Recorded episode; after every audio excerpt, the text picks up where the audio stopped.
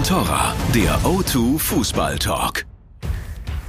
Fans, wir müssen reden. Moin, moin, herzlich willkommen.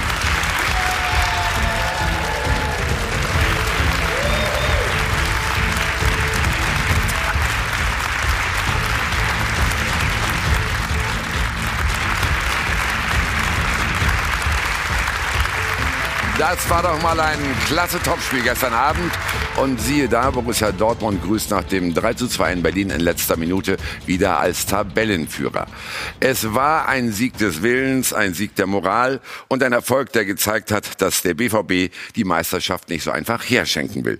Darüber reden wir und wir schauen auch auf den Nachbarn aus Schalke, der wieder eine turbulente Woche hinter sich hat. Wir diskutieren den Trainerwechsel und was Hüb Stevens noch bewirken kann. Schließlich die Bayern. Das Aus in der Champions League schlägt Wellen. Was steckt hinter der Kritik von Lewandowski an seinem Trainer? Und warum hat sich der deutsche Fußball so abhängen lassen? Zu Gast haben wir zwei verdiente Trainer, die sich in der Bundesliga bestens auskennen, auch bei den Abstiegskandidaten, über die wir heute reden werden. Hier sind Taifun Korkut und Mirko Slomka.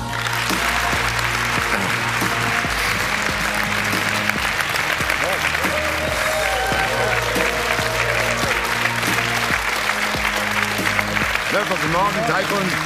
Freue mich sehr. Schön, dass ihr da seid. Ihr habt gestern Abend das Topspiel beobachtet. Taifun, hätten Sie gedacht, dass die Dortmunder so reagieren würden nach einem zweimaligen Rückstand und wo sie jetzt auch abgelöst worden sind an der Tabellenspitze? Es zeigt, dass sie wollen, dass sie unbedingt wollen. Und ähm, hat man auch schon gegen Stuttgart gesehen, dass sie dann auch gegen Ende noch das Spiel für sich entschieden haben. Gestern jetzt nochmal das Gleiche geschafft und äh, es äh, zeigt auch eine Entwicklung innerhalb dieser jungen Mannschaft. Alles schön, was die Bundesliga angeht, aber Mirko, international sind wir im Augenblick am Boden. Ne? Du bist unser Champions League-Experte hier bei Sky Sport News HD, beobachtest die Szene. Was ist falsch gelaufen in den letzten Jahren? Warum ist der deutsche Fußball plötzlich zweitklassig? Also erstmal freuen wir uns, dass ja die Frankfurter es geschafft haben, international dabei zu bleiben, Super oder? Gut, Weil das ja. ist ja überragend auch. Ja. Toll. Ansonsten haben wir natürlich ähm, bei der Auslosung auch nicht ein ganz glückliches Händchen gehabt. Wir haben alle gehofft, dass die Dortmunder natürlich weiterkommen gegen Tottenham. Ich glaube, wir haben damit gerechnet, dass die Schalker gegen Man City es nicht schaffen. Und gegen Liverpool war 50-50, klar. Und das Rückspiel war jetzt schon eine große Enttäuschung. Äh, ich denke, darüber werden wir noch reden und ja. äh, werden wahrscheinlich auch darüber reden, was wir im deutschen Fußball besser machen könnten. Es vielleicht. gibt eine grundsätzliche Debatte, die wir nachher einleiten werden, zusammen mit den das Gästen. Befürchtet. Hast du befürchtet, na klar. Wir haben eingeladen dazu einen Mann, der sich da gut auskennt. Er ist stellvertretender Sportchef bei Bild und er sagt, trotz der Champions League Dominanz, die Premier League ist kein gutes Vorbild für Deutschland. Das sagt Raphael Buschmann, der Kollege vom Spiegel.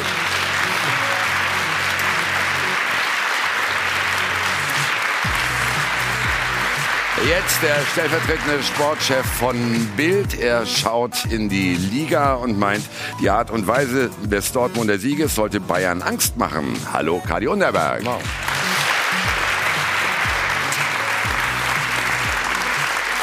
Und schließlich unser Sky-Experte seine These zur Nationalmannschaftsdiskussion.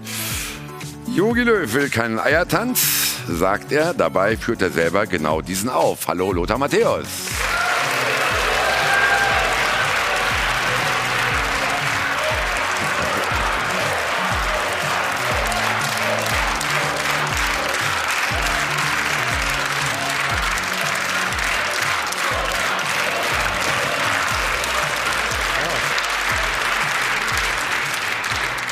Tja, Lothar, als aktiver Spieler war man umjubelter Star. Wenn man dann älter wird, ein Experte, dann wird man Kult. Ne? Du hörst es. Das hat doch was.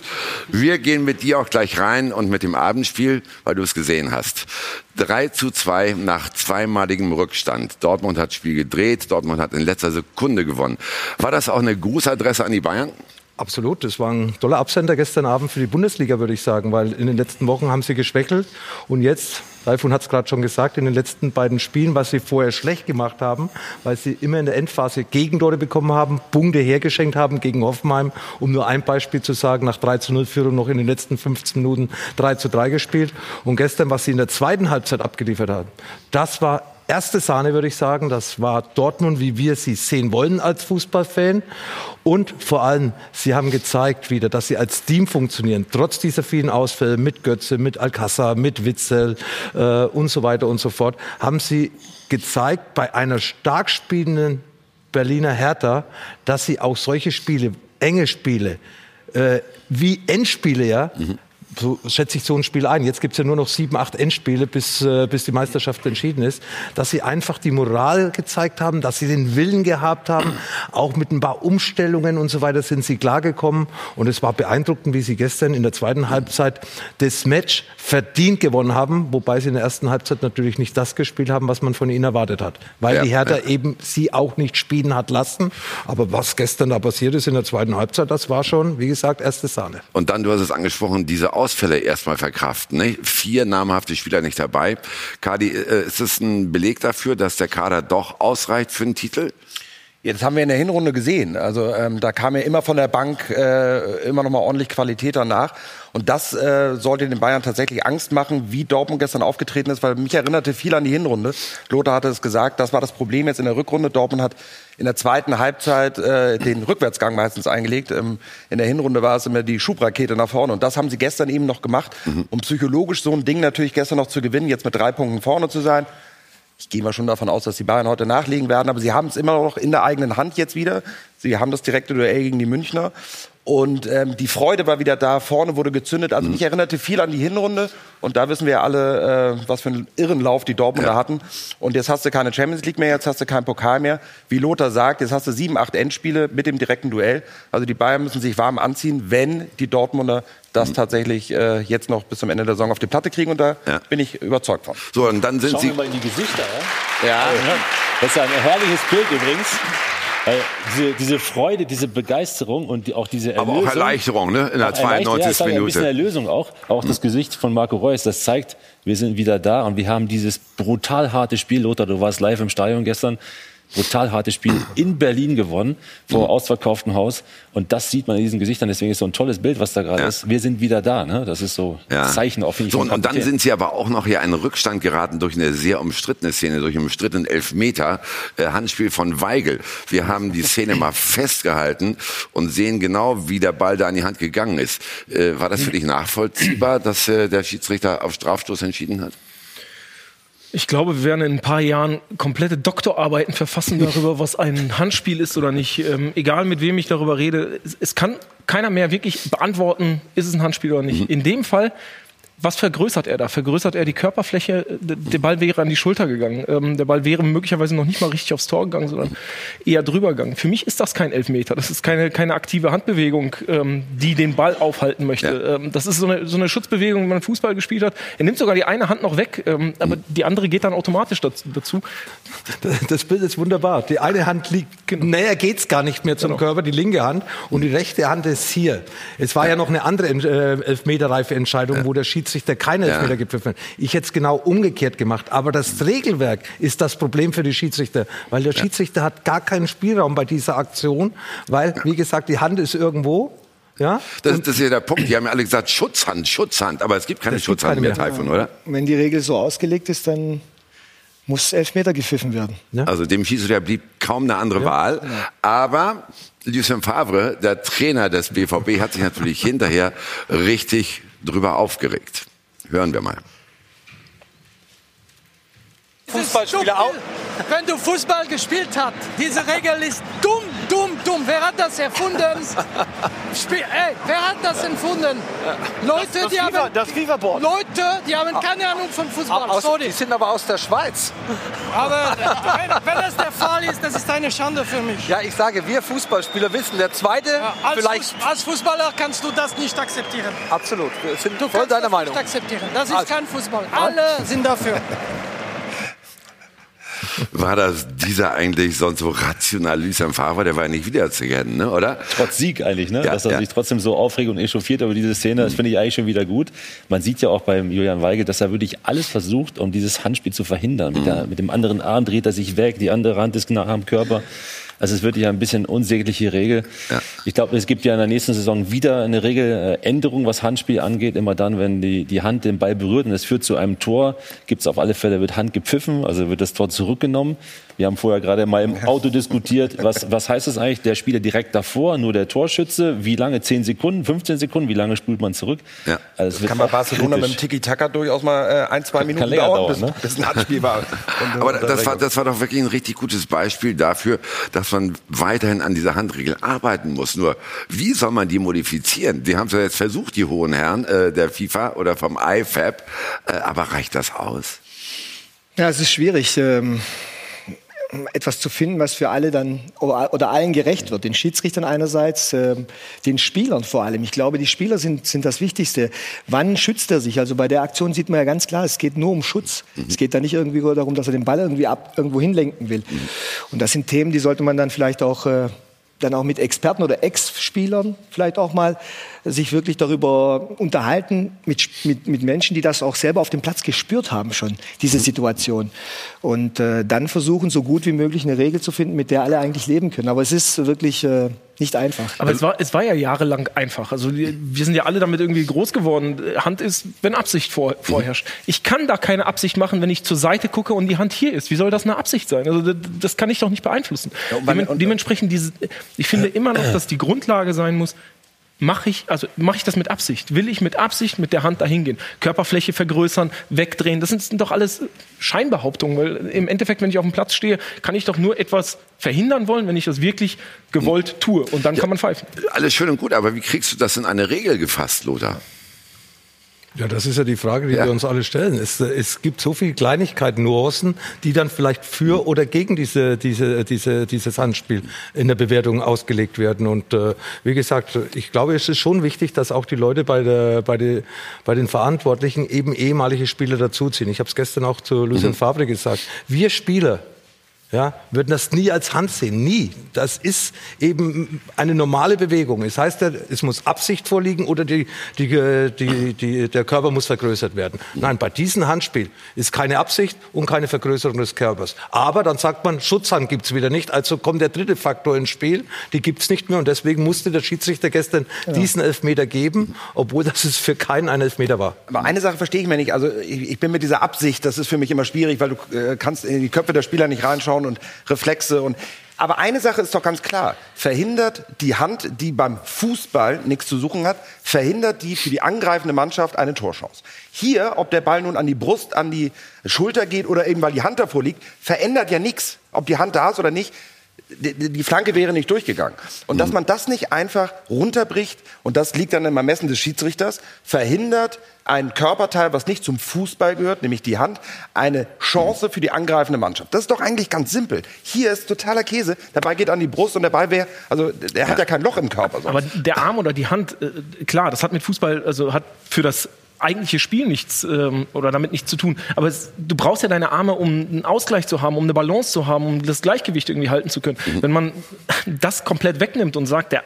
Arm oder die Hände haben nichts beim Fußball zu tun, dann hast du halt so eine Situation, wie Puyol sie jahrelang bei Barcelona gemacht hat. Der ist immer mit den Armen hinterm, hinterm ja. äh, Rücken gelaufen. Das hat ausgesehen wie, wie Pinguine. Ja, wie Pinguine, durch, die durch den Strafraum laufen. Das ist auch nicht das, was wir vom Fußball eigentlich sehen wollen. Aber der linke Arm ist ja schon mal wieder gar keine normale Handbewegung, weil er geht ja schon weg. Er versteckt die Hand ja. Die linke Hand versteckt er. Das ist keine normale Handbewegung, weil er wusste. Aber was mich gewundert hat, es hat keiner nach diesem Elfmeterpfiff der Dortmunder protestiert. Mhm. Gibt es denn nicht mal sowas wie einen Notausgang für Helden, den wir besprechen könnten? Also, äh, Elfmeter nur pfeifen, wenn wirklich astrein ein Tor verhindert wird. Und in solchen Fällen wie hier bei Weigel indirekten Freistoß. Zum Beispiel. Ja. ja. Ist es eine Maßnahme oder nicht? Könnte sein. Könnte sie sein, aber wie gesagt, äh, es muss darüber diskutiert werden, es muss ja. darüber debattiert werden auch mhm. und dann äh, versuchen die beste Regelung dafür zu finden. Aber ja. es gibt so viele Sachen im Fußball mit so vielen Nuancen. Ähm, mhm. über die wir hier diskutieren werden, auch heute und, und, und auch morgen noch. Und das ist ja auch wieder das Schöne am Fußball, dass man Gut, über ja. so eine Situation auch jetzt viel diskutiert. Man könnte auch sagen, jetzt als, als ähm, ja, dagegen sozusagen, ja, lass ihn doch gegen die Brust gehen. Warum tust du deine Hand hoch? Das, das kriegt halt, er nicht hin, das ist ein ja, Reflex. Ja, was ich damit sagen will, ja. ist, das könnte sein, dass das als äh, dagegen steht. Ich weiß es nicht. Für mich ich habe äh, jahrelang auf dem Platz gestanden. Ähm, ich weiß ganz genau, dass das auf jeden Fall kein Handspiel, kein absichtliches Handspiel ist. Aber das ist mein Gefühl als Spieler, ja. als Ex-Spieler. Von daher würde ich es nicht pfeifen. So, wir werden es hier natürlich nicht lösen können und schauen darum lieber mal auf den Meisterzweikampf. Also dieses 3 zu 2. Dortmund hat vorgelegt, Bayern legt heute nach. Aber inwieweit, Lothar, könnte auch das Aus in der Champions League, das Bayern aus in der Champions League, die Dortmunder beflügelt haben? Ich weiß nicht, Bayern hat es selbst in der Hand und mhm. jetzt kommt es darauf an. Das Ziel des FC Bayern nach sechs Meisterschaften war natürlich offen und ehrlich gesagt der Champions League-Titel, wieder mal das ganz Große zu holen. Und äh, national sind sie ja im Endeffekt in den letzten Jahren das Nonplusultra gewesen, auch im Pokal, glaube ich, zwei, dreimal gewonnen. Und für die Spieler hat nur eigentlich der Champions League diesen besonderen Reiz gehabt. Jetzt ist es wichtig, wie der Trainer und die Mannschaft mit der Situation umgeht, das große, das ganz große Ziel, das nicht mehr erreicht werden kann, wegzustecken und sich auf die Meisterschaft kon äh, konzentrieren. Und ich glaube, für Bayern München ist es jetzt auch ein Anreiz, weil die Meisterschaft nicht so, Anführungszeichen, entschieden ist wie in den letzten Jahren. Sie haben einen Gegner Mit Borussia Dortmund, einen starken Gegner, dass das die der Ansporn für die Spieler sein muss, nach diesen neun Punkten Rückstand, sieben Punkten Rückstand, dieses Unmögliche für uns Unmögliche vor Weihnachten ja. noch möglich zu machen. Und das, glaube ich, ist die große Herausforderung. Sie müssen jetzt die Champions League abhaken. Sie ja. haben gegen eine klar bessere Mannschaft verloren, nämlich gegen Liverpool. Und jetzt müssen Sie sich auf dieses Double konzentrieren, mhm. das Sie ja noch holen können. Äh, das ist der Ansporn für die Bayern. Aber ich meine jetzt den Ansporn für die Dortmunder. Ne? Ist dieses Aus jetzt wirklich erst recht Ansporn für den BVB-Mocke? Oder lass uns mal andersrum äh, denken. Inwieweit könnte der Verlust der Tabellenführung sogar sowas wie eine Erlösung gewesen sein? Äh, inwieweit äh, fühlt Dortmund sich in der Rolle des äh, Jägers wohler als in der Rolle des Gejagten? Ja, man kann das Gefühl entwickeln, wenn man jetzt so gerade das Spiel von gestern sieht, dass sie sich irgendwie wohler fühlen, besser fühlen damit, wenn sie hinterherjagen können. Ja, das ist eher, das ist ja auch etwas Gelebtes. Ne? Haben sie in den letzten Jahren mussten sie immer mehr oder weniger hinterherjagen. Aber ich glaube, letztendlich wäre Lucien Favre gerne von oben weiterhin mit ein paar Pünktchen Vorsprung als Tabellenführer äh, in der Bundesliga noch dabei. Und dieses Duell, was wir alle ja schon vor Augen haben in München demnächst äh, gegen den BVB, das wird natürlich hochgradig spannend sein. Aber wir haben gestern mal so ein bisschen auch äh, die Fragen neben dran gehört. Äh, solche Spiele in Berlin, die sind nicht leicht zu gewinnen. Das gewinnst du dann irgendwie in der Nachspielzeit oder mit einem tollen Tor nochmal, technisch ein ganz tollen Tor von Marco Reus, super vorbereitet. Äh, das sind, glaube ich, die entscheidenden Augenblicke, um den Bayern richtig weh zu tun. Sie mhm. werden wahrscheinlich heute gegen die Mainzer gewinnen, okay, dann ändert sich das wieder. Aber dieses Duell ist für beide hochspannend, für uns hochspannend. Und da kann sich auch der deutsche Fußball mhm. irgendwie super, super gut entwickeln, weil das geht auch durch verschiedenste Länder, diese, mhm. dieses mhm. Duell.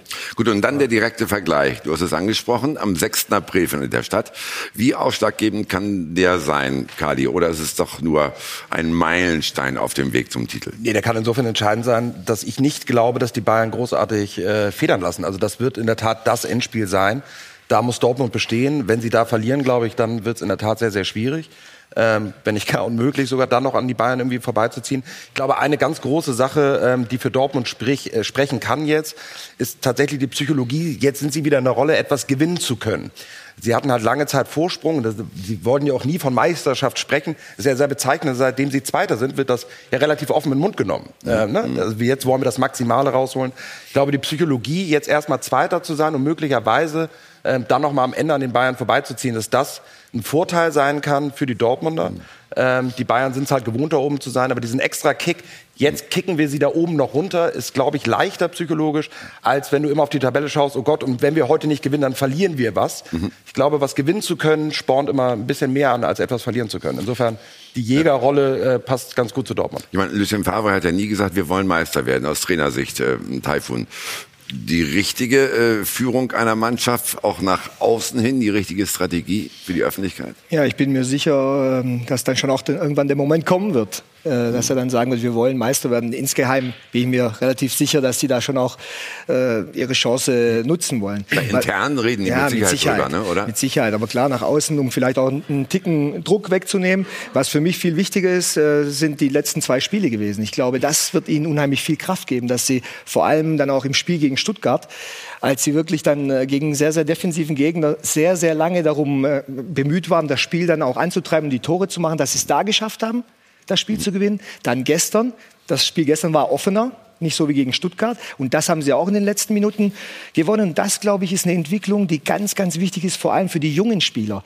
Die Alten können das, also in Anführungszeichen die Alten mit Witzel, Reus und wer da noch alles auf dem Platz steht. Aber die Jungen, für die ist es wirklich wichtig, dass sie, dass sie spüren, wir können Spiele in den letzten Minuten gewinnen, weil das ist, ja.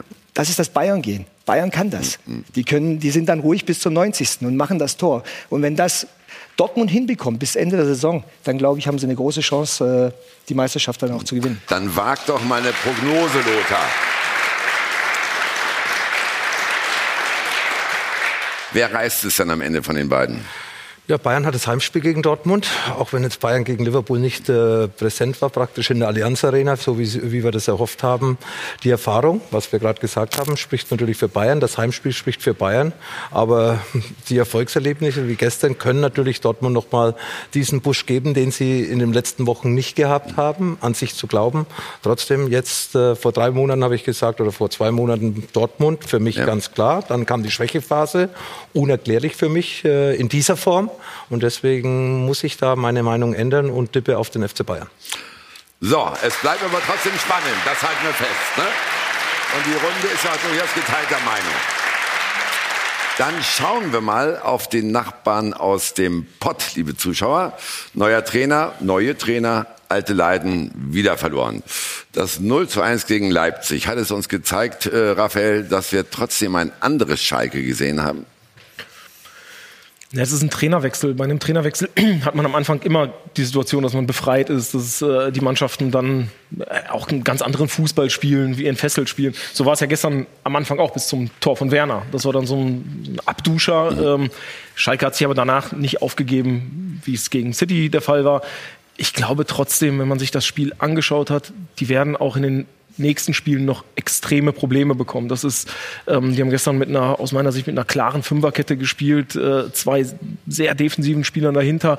Ähm, dann war ein Raum zwischen der Defensive und der Offensive, da hätten zwei LKWs wenden können. Ähm, das ist halt, wie, wie willst du so Tore schießen? Wie willst du so ähm, auf sich dann vielleicht auch ähm, Spiele gewinnen können? Das, das, wird, das wird schwierig. Das einzig Gute, was ähm, ich fand, was äh, Stevens gestern gemacht hat, war, dass er Rudi wirklich etwas weiter nach vorne gestellt hat. Man hat gesehen, wenn der auf der Acht spielt, hat er ein Gefühl fürs Spiel. Der hat gute mhm. Pässe auf Ut gespielt. Ähm, das kann so einer sein, der vielleicht dann das eine oder andere noch ähm, mhm. verändert im Spiel. Aber ansonsten hm, mit dem Kader, das wird eine ja. eine harte Saison. Also Stevens hat ja als erste Maßnahme Rudi quasi begnadigt, auch Uts zurückgeholt, der gar nicht mehr im Kader war zuletzt. Also zwei Personalentscheidungen getroffen, äh, die anders waren als die beim Vorgänger Tedesco. Äh, warum macht man das als Trainer so als erste Maßnahme? Ja, den Effekt, des, äh, dass man dann, dass der Spieler dann auch beweisen will, dass er zu Unrecht draußen war. Sidan hat es auch gemacht bei Real Madrid mit Isco jetzt. Hat ihn einfach gebracht, obwohl er seit Wochen nicht gespielt hat. Also das machen viele Trainer und erhoffen sich dann natürlich auch einen Leistungsschub. Meistens kommt er auch wirklich, weil einfach diese Trotzreaktion des Spielers dann auch äh, vorhanden ist. Mhm. Gut, äh, alles schön und gut, aber es war ja trotzdem ohne Wucht im Angriff. Ne? Äh, Mirko, reicht der Kader dann doch nicht aus oder äh, warum tun die sich so schwer gerade in der Offensive? Erinnern wir uns nochmal zurück an das Spiel davor in Bremen, was du sicherlich mhm. auch als Bremer verfolgt hast. Überraschenderweise live dabei, ja. ja. Es war eine echt starke Partie von Schalke, muss man sagen, über weite Strecken des Spiels, auch mit dieser Wucht von Embolo, auch mit dieser Zweikampfhärte, mit dieser Präsenz auf dem Platz. Es war eine andere Mannschaft, auch ohne Marc Uth, auch ohne diese äh, diese Idee, ich bringe jetzt einen Spieler, der jetzt vielleicht im Kader gar nicht mehr so akzeptiert ist und der jetzt aber noch mal eine neue Chance hält. Das war in, in Bremen auch schon so. Am Ende gibt es keine Punkte. Jetzt komme ich noch mal zu dieser Psychologie, die Sie auch vorher ange, angedeutet haben. Die wird jetzt natürlich besonders noch mal unter die Lupe genommen, weil Sie spielen jetzt in Hannover. Und stellen wir uns mal vor, Hannover gewinnt dieses Spiel, Stuttgart gewinnt vielleicht auch das Spiel oder Stuttgart verliert das Spiel, dann wird ganz eng. Dann hat Hannover noch nur noch sechs Punkte Rückstand zu Schalke und Stuttgart vielleicht nur noch drei. Und dann wird es ganz interessant im Kopf. Ne? Dann reden ja. wir nicht über das, was gerade bei Dortmund passiert, ich kann was verlieren, sondern reden wir bei Schalke darüber, boah, jetzt müssen wir endlich mal einen Punkt holen, weil sonst sind wir plötzlich auf dem ja. Relegationsplatz. Und wir haben vorher schon überlegt, Mensch, gibt es vielleicht HSV gegen Schalke im Relegationsduell? Das wäre spektakulär. Wahnsinn. Das wäre spektakulär. Ja. Jetzt müssen wir aber noch mal über diesen Trainerwechsel reden, weil äh, er kam erst am Donnerstagabend, Kadi, zwei Tage nach diesem 0 zu 7 Desaster äh, in Manchester. Was sagst du zu dem Zeitpunkt?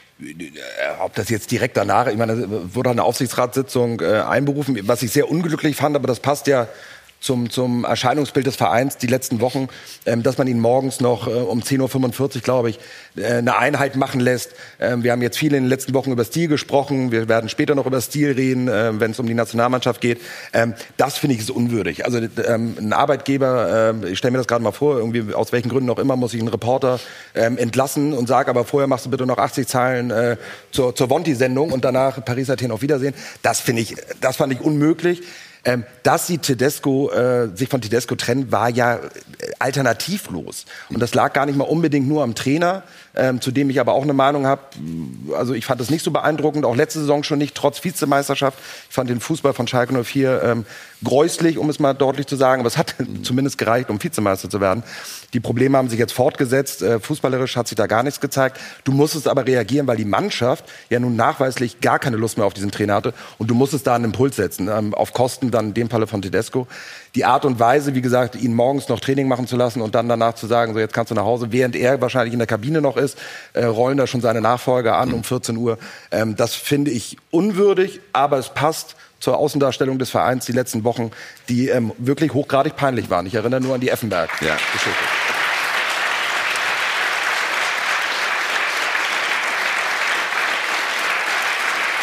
Taifun, wie hätten Sie das denn, wie hätten Sie das denn so als Trainer empfunden, wenn Ihnen genau das widerfahren wäre, was jetzt dem Kollegen Tedesco widerfahren ist?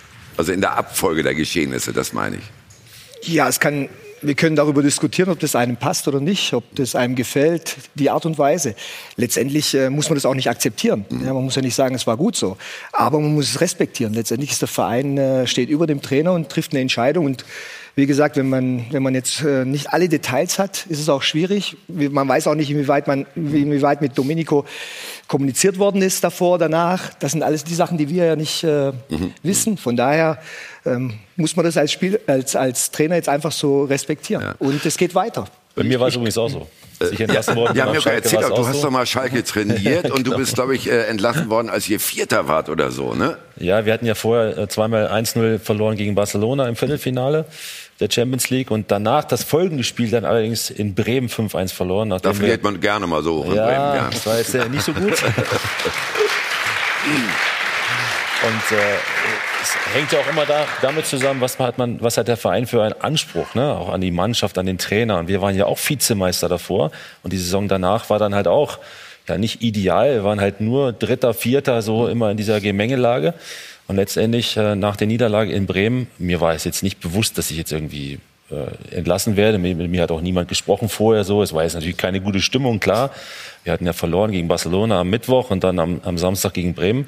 Dass da die Stimmung schlecht ist, logisch. Ich habe das Training natürlich geleitet am Morgen und danach wurde ich halt informiert, dass ich kein Trainer bin. Das ist erstmal unglücklich, vom Stil her unglücklich, klar. Aber letztendlich, meine, wir sind ja auch dann Profis, ne? genauso wie auch die Spieler Profis sind. Wir müssen das akzeptieren und müssen unseren Job machen, solange wir im Amt sind und das immer mit einer Topleistung. Und dass man natürlich dann enttäuscht ist in diesem Augenblick und dann auch die Mannschaft dann irgendwie, was auch kurios irgendwie.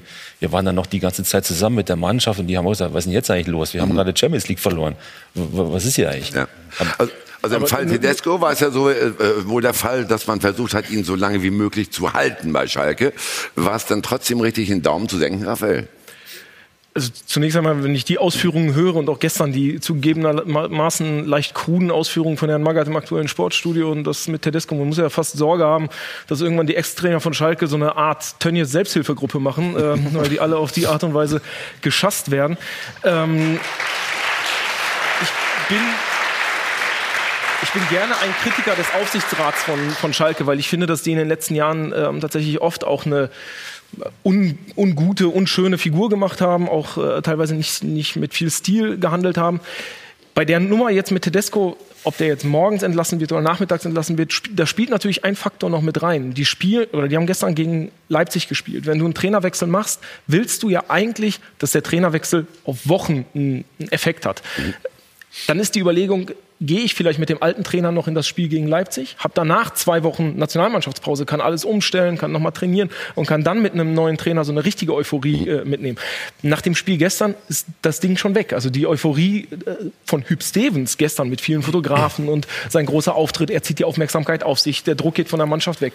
Das ist jetzt verpufft. Ja, darum wollten sie es wahrscheinlich auch hinziehen. Aber da bin ich komplett anderer Meinung, Herr Buschmann. Da bin ich komplett anderer Meinung als, als Sie, auch als Trainer. Also wenn ich eine Mannschaft übernehme und die, die Möglichkeit habe, diese Mannschaft möglichst frühzeitig zu übernehmen, ob ich jetzt gegen Bayern München spiele, gegen Real Madrid, egal gegen wen. Jeder Eindruck von dieser Mannschaft hilft mir in der Arbeit danach. Jetzt haben sie zwar 0-1 verloren, der Eindruck, den die Mannschaft hinterlassen hat mit dem neuen Trainerteam, ist trotzdem irgendwie ein Stück weit positiv so. Also sie waren irgendwie drin und es war irgendwie, war ja eng, haben wir jetzt 0, nicht 0-3 verloren. Insofern glaube ich, dass jeder Tag an Arbeit für einen Trainer, einem Trainer gut tut. Und alles andere wäre auch feige.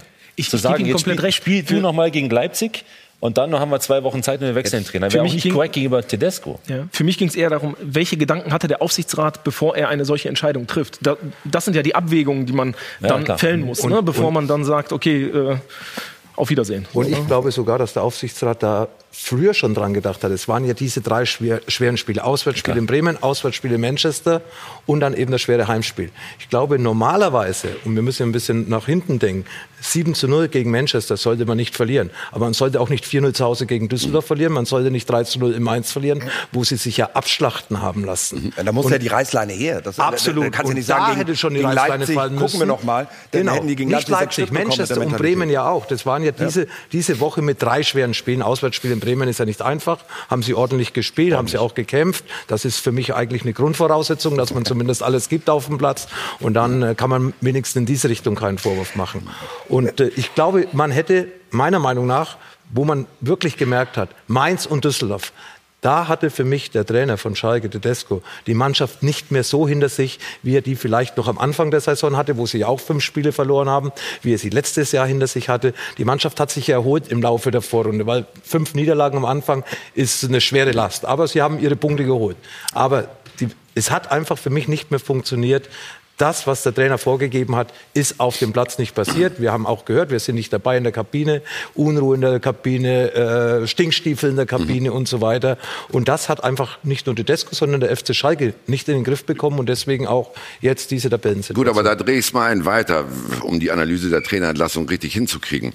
Inwieweit ist Tedesco denn auch daran gescheitert, Kadi, dass äh, Christian Heidel, der Sportvorstand, nicht bei ihm gestanden hat, dass er gesagt hat, in der Kabine, das überlasse ich alles dem Trainer. Also hat Heidel ihn zu sehr allein gelassen. Da gibt es das, die Gegenbeispiele wieder, wo, wo ein Manager sich zu viel einmischt. Äh, Ein Grundproblem, wenn wir zu Christian Heidel noch kommen und, und äh, Domenico, ja genau, äh, gibt ja Beispiele, ähm, zu Domenico Tedesco in, in dem Gespann.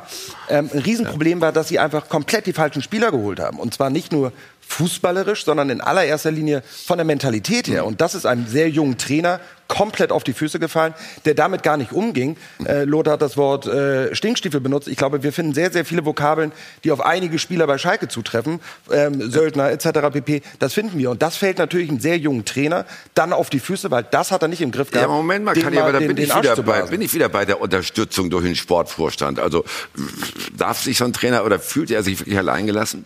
Ja, es ist sehr, sehr viel passiert in den letzten Tagen bei Schalke. Also es gab Veränderungen. Und das war natürlich mit Sicherheit auch nicht förderlich für die Entscheidung dann. Letztendlich, wann kommt es zum Trainerwechsel? Und äh, dann ist es vielleicht, da haben sie vielleicht auch ein bisschen Zeit gebraucht, um einfach dann die Entscheidung dann so zu treffen. Von daher, ich glaube, es gibt nie einen perfekten Moment für einen Trainerwechsel. Also ich habe ein paar Mal erlebt, äh, ich bin reingekommen in, in Mannschaften in, in, in der Rückrunde dreimal, ich bin äh, entlassen worden. Es gibt da keinen perfekten Moment. Das ist dann immer so, die, der Verein entscheidet darüber. Und das ist, glaube ich, äh, letztendlich kann man dann immer drüber diskutieren. Ist es zu früh, ist es zu spät? Hätte man früher die Reißleine ziehen können müssen? Läuft viel intern ab. Aber Schalke hatte wirklich in den letzten Wochen viel Veränderung. Also Heidel weg, neuer äh, Sportvorstand und das Ganze. Und das hat natürlich auch mit Sicherheit äh, seinen Einfluss genommen. Da darf ich eine, eine Sache noch mal ganz kurz. Eine positive Sache, die man äh, zu Schalke sagen muss, ist, dass sie einen Trainer wie Hüb Stevens zurückholen, zeigt eine Sache. Sie haben begriffen, dass es nur noch um eine Sache geht, nämlich irgendwie diese Klasse zu halten. Weil wenn jetzt irgendwie ein Trainer gekommen wäre und wir entwickeln jetzt in der Länderspielpause, eine Sache hat Schalke kapiert, es geht nur mit harter, harter Arbeit darum, in dieser Liga zu bleiben. Das haben sie erkannt. Sie haben zumindest die Arroganz abgelegt zu glauben, ein Verein wie Schalke kann nicht absteigen. Das Danke, haben sie begriffen. Danke für die Steilvorlage, Kali, denn darüber reden wir gleich. Was also können Hugh Stevens und Mike Büskens noch bewegen? Wir sprechen dann natürlich aber auch über das Champions League aus der Bayern und die daraus entstandene Krise des deutschen Fußballs international. Und ich liege Ihnen sehr ans Herz, die neue Eigenproduktion von Sky, acht Tage. Bis gleich. Von Torra, der O2 Fußball Talk. Wir sind zurück und schauen weiter nach Gelsenkirchen. Sie haben nochmal die Reißleine gezogen. Jetzt also sollen es äh, Mike Briskins und als Cheftrainer Hüb Stevens richten. Die Rückkehr des Jahrhunderttrainers, also die Rückkehr von Stallgeruch und Maloche auf Schalke. Inwieweit ist die Entscheidung nachvollziehbar für dich? Naja, nachvollziehbar in der Hinsicht, du brauchst eine Grundordnung in dieser Mannschaft. Die, hatte, die ist komplett verloren gegangen äh, seit Anfang der Saison. Es ähm, gab keine Hierarchie mehr, es gab auf dem Platz kein, keine klare äh, Zuordnung mehr. Und das musst du ändern. Das kannst du natürlich mit jemandem ändern, der einfach mit einer wahnsinnigen Autorität reingeht, der eine klare Idee von Fußball hat, auch wenn ich diese Idee von Fußball nicht mag, äh, also wirklich nur auf Beton aus, äh, ausgelegt ist. Das war gestern auch zu sehen. Aber er wird diese Mannschaft stabilisieren. Die Frage ist, wen hat er da vorne, der wirklich das Tor trifft? Burgstaller, die Saison läuft komplett seiner Form hinterher. Bei Uth muss man sagen, das ist für mich kein Strafraumstürmer, der ist irgendwo dahinter und geht in die Räume, aber der braucht eigentlich einen, der, der die Räume aufmacht. Mit Embolo hat man jemanden, der braucht noch Zeit, um diese Verletzungen hinter sich zu lassen. Der hat eine wahnsinnige Physis, aber ist noch nicht da. Und das ist vielleicht der maximale Vorwurf, den ich Christian Heidel mache. Dass Christian Heidel bis zum Schluss nicht verstanden hat, dass man vorne Leute braucht, die wegknipsen können, die äh, Tore erzielen können. Denn die haben nicht nur in der vergangenen Saison gefehlt, die haben in dieser Saison ganz entscheidend gefehlt. Also im Kader stimmt's vielleicht nicht, von, der, von den Charakteren her stimmt's wahrscheinlich auf alle Fälle nicht. Und dann gehen dem Gespann die Spiele aus. Acht haben sie nur noch. Äh, was müsste man da machen als Trainer, um jetzt das Schlimmste zu vermeiden? Ja, ich habe ein bisschen Erfahrung äh, Ja. äh, mit Mannschaften, die, die unten drin stehen, die ich dann auch übernommen habe. Ja, eine sehr, sehr schnelle, äh, klare Analyse. Da bin ich mir sicher, dass, äh, dass der Hub auf jeden Fall auch äh, gemacht hat. Und dann geht's äh, vor allem darum, dass man die Stärken der Spieler in den Vordergrund stellt. Gar nicht so viel über, über die Probleme und über das Negative kommuniziert und auch mit den Spielern wirklich darüber, darüber nachdenkt, wie kriege ich das Beste aus diesem Spieler heraus. Und das ist schon dann auch ein, ein individueller Umgang. Und da hat er, glaube ich, sehr, sehr viel Erfahrung. Der andere Punkt, der sehr, sehr wichtig ist, äh, geht, da geht es um die Dosis der Information, vor allem im Abschießkampf, weil die Köpfe sind voll. Die Köpfe sind müde. Und wenn man dann zum Beispiel auch ähm, den, den Körper müde macht, dann ist alles eigentlich äh, in einer Phase, die, die dann schwierig wird. Also dann braucht man eine richtig gute Dosis. Wie viel gibt man von seinem Fußballwissen auch als Trainer? Also so habe ich es in Stuttgart gemacht. Wie viel gibt man weiter? Mit wie viel kommt die Mannschaft zurecht? Und welche Spieler mache ich stark in der Endphase? Bei mir war es dann für die Tore gerade Daniel Ginczek und äh, Mario Gomez. Ich musste das Spiel auf diese zwei Spieler dann ähm, äh, hinschneiden. Und das haben wir dann auch so hinbekommen. Aber Ja. ich bin mir sicher, er hat unheimlich viel Erfahrung. Er weiß, wie man verteidigt. Ich habe selber mit Hannover gegen ihn gespielt. Er weiß, wie man hinten drin steht. Jetzt geht es darum, dass er die richtigen Entscheidungen trifft auf dem Weg nach vorne, Richtung Tor. Aber er kann das. Und äh, deswegen bin ich mir sicher, dass es am Ende dann auch reichen wird. Vielleicht also eher einfach denken, Mirko. Ja, einfach denken. Vielleicht noch ein, ein letzter Aspekt, den du sicherlich auch ein bisschen mit angedacht hast, ist taktisch. Einfach mal ein Gerüst zu haben, was steht. Das hat ja auch etwas mit Hierarchie zu tun, Ja. was du gerade Ja. gesagt hast. Einfach mal auch taktisch so spielen, dass man mal drei, vier Wochen vielleicht auch alle Spiele mit der gleichen Systematik auf dem Platz steht. Und nicht mal sagt, ja, den Spieler setze ich jetzt da. Ich spiele mit Dreierkette, mit Fünferkette, mit Viererkette, im, im 4-3-3, im, im im 4-4-2, sondern einfach eine Taktik spielen, wo jeder Spieler auf seiner Top-Position ist und jeder Spieler damit klarkommen kann und seine Aufgabe erledigen muss. Und ich glaube, das ist auch etwas, was, was Hüb einfach kann und was Mike Büskens natürlich auch in, in seiner Art der Motivation dann auch rüberbringen wird an die Mannschaft. Ein Satz vielleicht noch zu Schalke, was die Verpflichtung angeht. Ich habe zum Beispiel gedacht, am Saisonstart, die verpflichten Armin Harit und Marc Uth und noch Salif Sané. Ich dachte, boah, da geht's aber richtig ab jetzt auf Schalke. Und alle drei performen eigentlich in dieser Saison nicht nicht gut genug oder auch gar nicht, wie jetzt Armin Harit, ja. wo das so riesen Kicker sind. Ja. Nur, nur unterm Strich scheint dieser Kader ja in der Zusammensetzung nicht stimmig zu sein. Klar. Vor diesem Hintergrund, Kali, und auch vor dem Hintergrund, dass die beiden äh, neuen Trainer nur noch acht Spieler haben. Geht das nicht schon so ein bisschen für Hüb Stevens in Richtung Himmelfahrtskommando? Ja, gut, sie haben ja noch einen Vorsprung. Also es ist ja nicht so, dass er was Unmögliches jetzt schaffen muss. Mhm. Grundsätzlich ähm, alle Punkte, die angesprochen wurden, sowohl, äh, sowohl ein taktisches Konzept als auch die Mentalität ja. auf Bundesliga-Niveau bringt, dann bleibt diese Truppe in der Liga. Das Aber bleib mal bei Stevens. Warum hat er diesen Job noch mal übernommen? Warum macht er das? Was steckt dahinter? Äh, Nur die Liebe zu Königsgrau? Ja, zumindest sagt er das. Also finanziell. Äh, äh, ja. ja, ja, genau. Nachdem sie vermeinzelt wurden. Ne? Ja, ja. Mhm. Ähm, also ich, ich, wünsche mir sehr, dass, dass äh, das Geld kein Antrieb gewesen ist. Ich hoffe, dass äh, Hüb Stevens bei all seinen äh, Stationen genügend äh, Schäfchen ins Trockene gebracht hat. Ich glaube, es ist tatsächlich so, dass das eine ganz große Notsituation im Verein äh, entstanden ist. Man hat es verpasst, frühzeitig zu reagieren um einen Trainer, der möglicherweise äh, für einen längeren Zeitraum den Verein übernehmen kann, ähm, schon vorher zu installieren. Jetzt ist Feuerwehrmann gefragt und dann ist es in der Tat so, obwohl Hüb Stevens, glaube ich, drei oder vier Mal schon gesagt hat, auch aus gesundheitlichen Gründen, ähm, äh, Trainerjob ist nichts mehr, dass er sich das nochmal anpackt in einer Konstellation mit Mike Büskens und auch äh, Gerald Asamoah. Auch mhm. so eine Verpflichtung ist, glaube ich, gar nicht so doof, ihn zur Mannschaft zu ziehen, damit der halt eben genau sieht, wenn es auch stimmungsmäßig äh, wieder ähm, aus dem Ruder läuft und die Jungs dann doch lieber ähm, äh, zum Friseur gehen, einen Tag vor dem Spiel und den Friseur ins Hotel kommen lassen. Ich glaube, sowas wird es jetzt auch nicht mehr geben. Da wird ein bisschen mehr Zucht und Ordnung einkehren jetzt in die Truppe und mit einem taktischen Konzept, äh, die Null muss stehen, wir wissen alle, wie er tickt, ähm, dann machst du vorne auch Nüsschen, dann bleibst du in der Liga. Schön wird's nicht, aber schön haben sie letztes Jahr auch nicht gespielt. Daran muss man sich auf Schalke, glaube ich, gewöhnen. Hurra-Fußball gibt es ein paar Kilometer weiter ähm, ja. im gelben Trikot. Unheimlich wichtig. Ähm, unheimlich wichtig, diese Null. Ja. Es muss jetzt nicht in den nächsten Spielen schön aussehen. Die Mannschaft muss versuchen, sehr, sehr lange im Spiel zu bleiben, weil jeder Nackenschlag, jedes Gegentor kann es wieder zusammenfallen lassen. Und ich glaube, es ist sehr, sehr wichtig. Und das kann er. Er, kriegt es hin, dass die Mannschaft stabil steht. Und das hat man jetzt gesehen, haben nicht zu viele Gegentore bekommen. Und ähm, das ist auch so ein Schlüssel, dass man sehr, sehr lange im Spiel bleibt. Und wenn es zur 70. Minute 0-0 steht, ist mhm. okay. Die Ruhe muss man auch haben in der Bundesliga. Manchmal gewinnt man Spiele in der letzten Minute oder mit, dem, mit, dem, mit der letzten Aktion. Und das gehört auch dazu jetzt. Also auch eine gewisse Ruhe. Gut, dann wollen wir mal schauen, was unsere Zuschauer zu dem neuen Gespann der beiden Eurofighter sagt auf Schalke. Wir haben ein Voting für sie und äh, das äh, verrät Ihnen natürlich unser Mann für die wertvollen Informationen, Ricardo Basile. So sieht das mal aus. Also, wir haben es in der Runde gehört, die Vereinslegenden müssen und Stevens da Jahrhunderttrainer, Eurofighter. Aber ist das Duo denn jetzt die richtige Wahl für die Rettung? Das haben wir euch auf Twitter gefragt. Ja, und hier unten sehen wir es, das ist eure Meinung. Ihr sagt eher, nein, ist sie nicht. Ja Mensch, dann zum Glück sind die beiden ja auch nur bis zum Sommer da. Dann muss nämlich ein neuer her.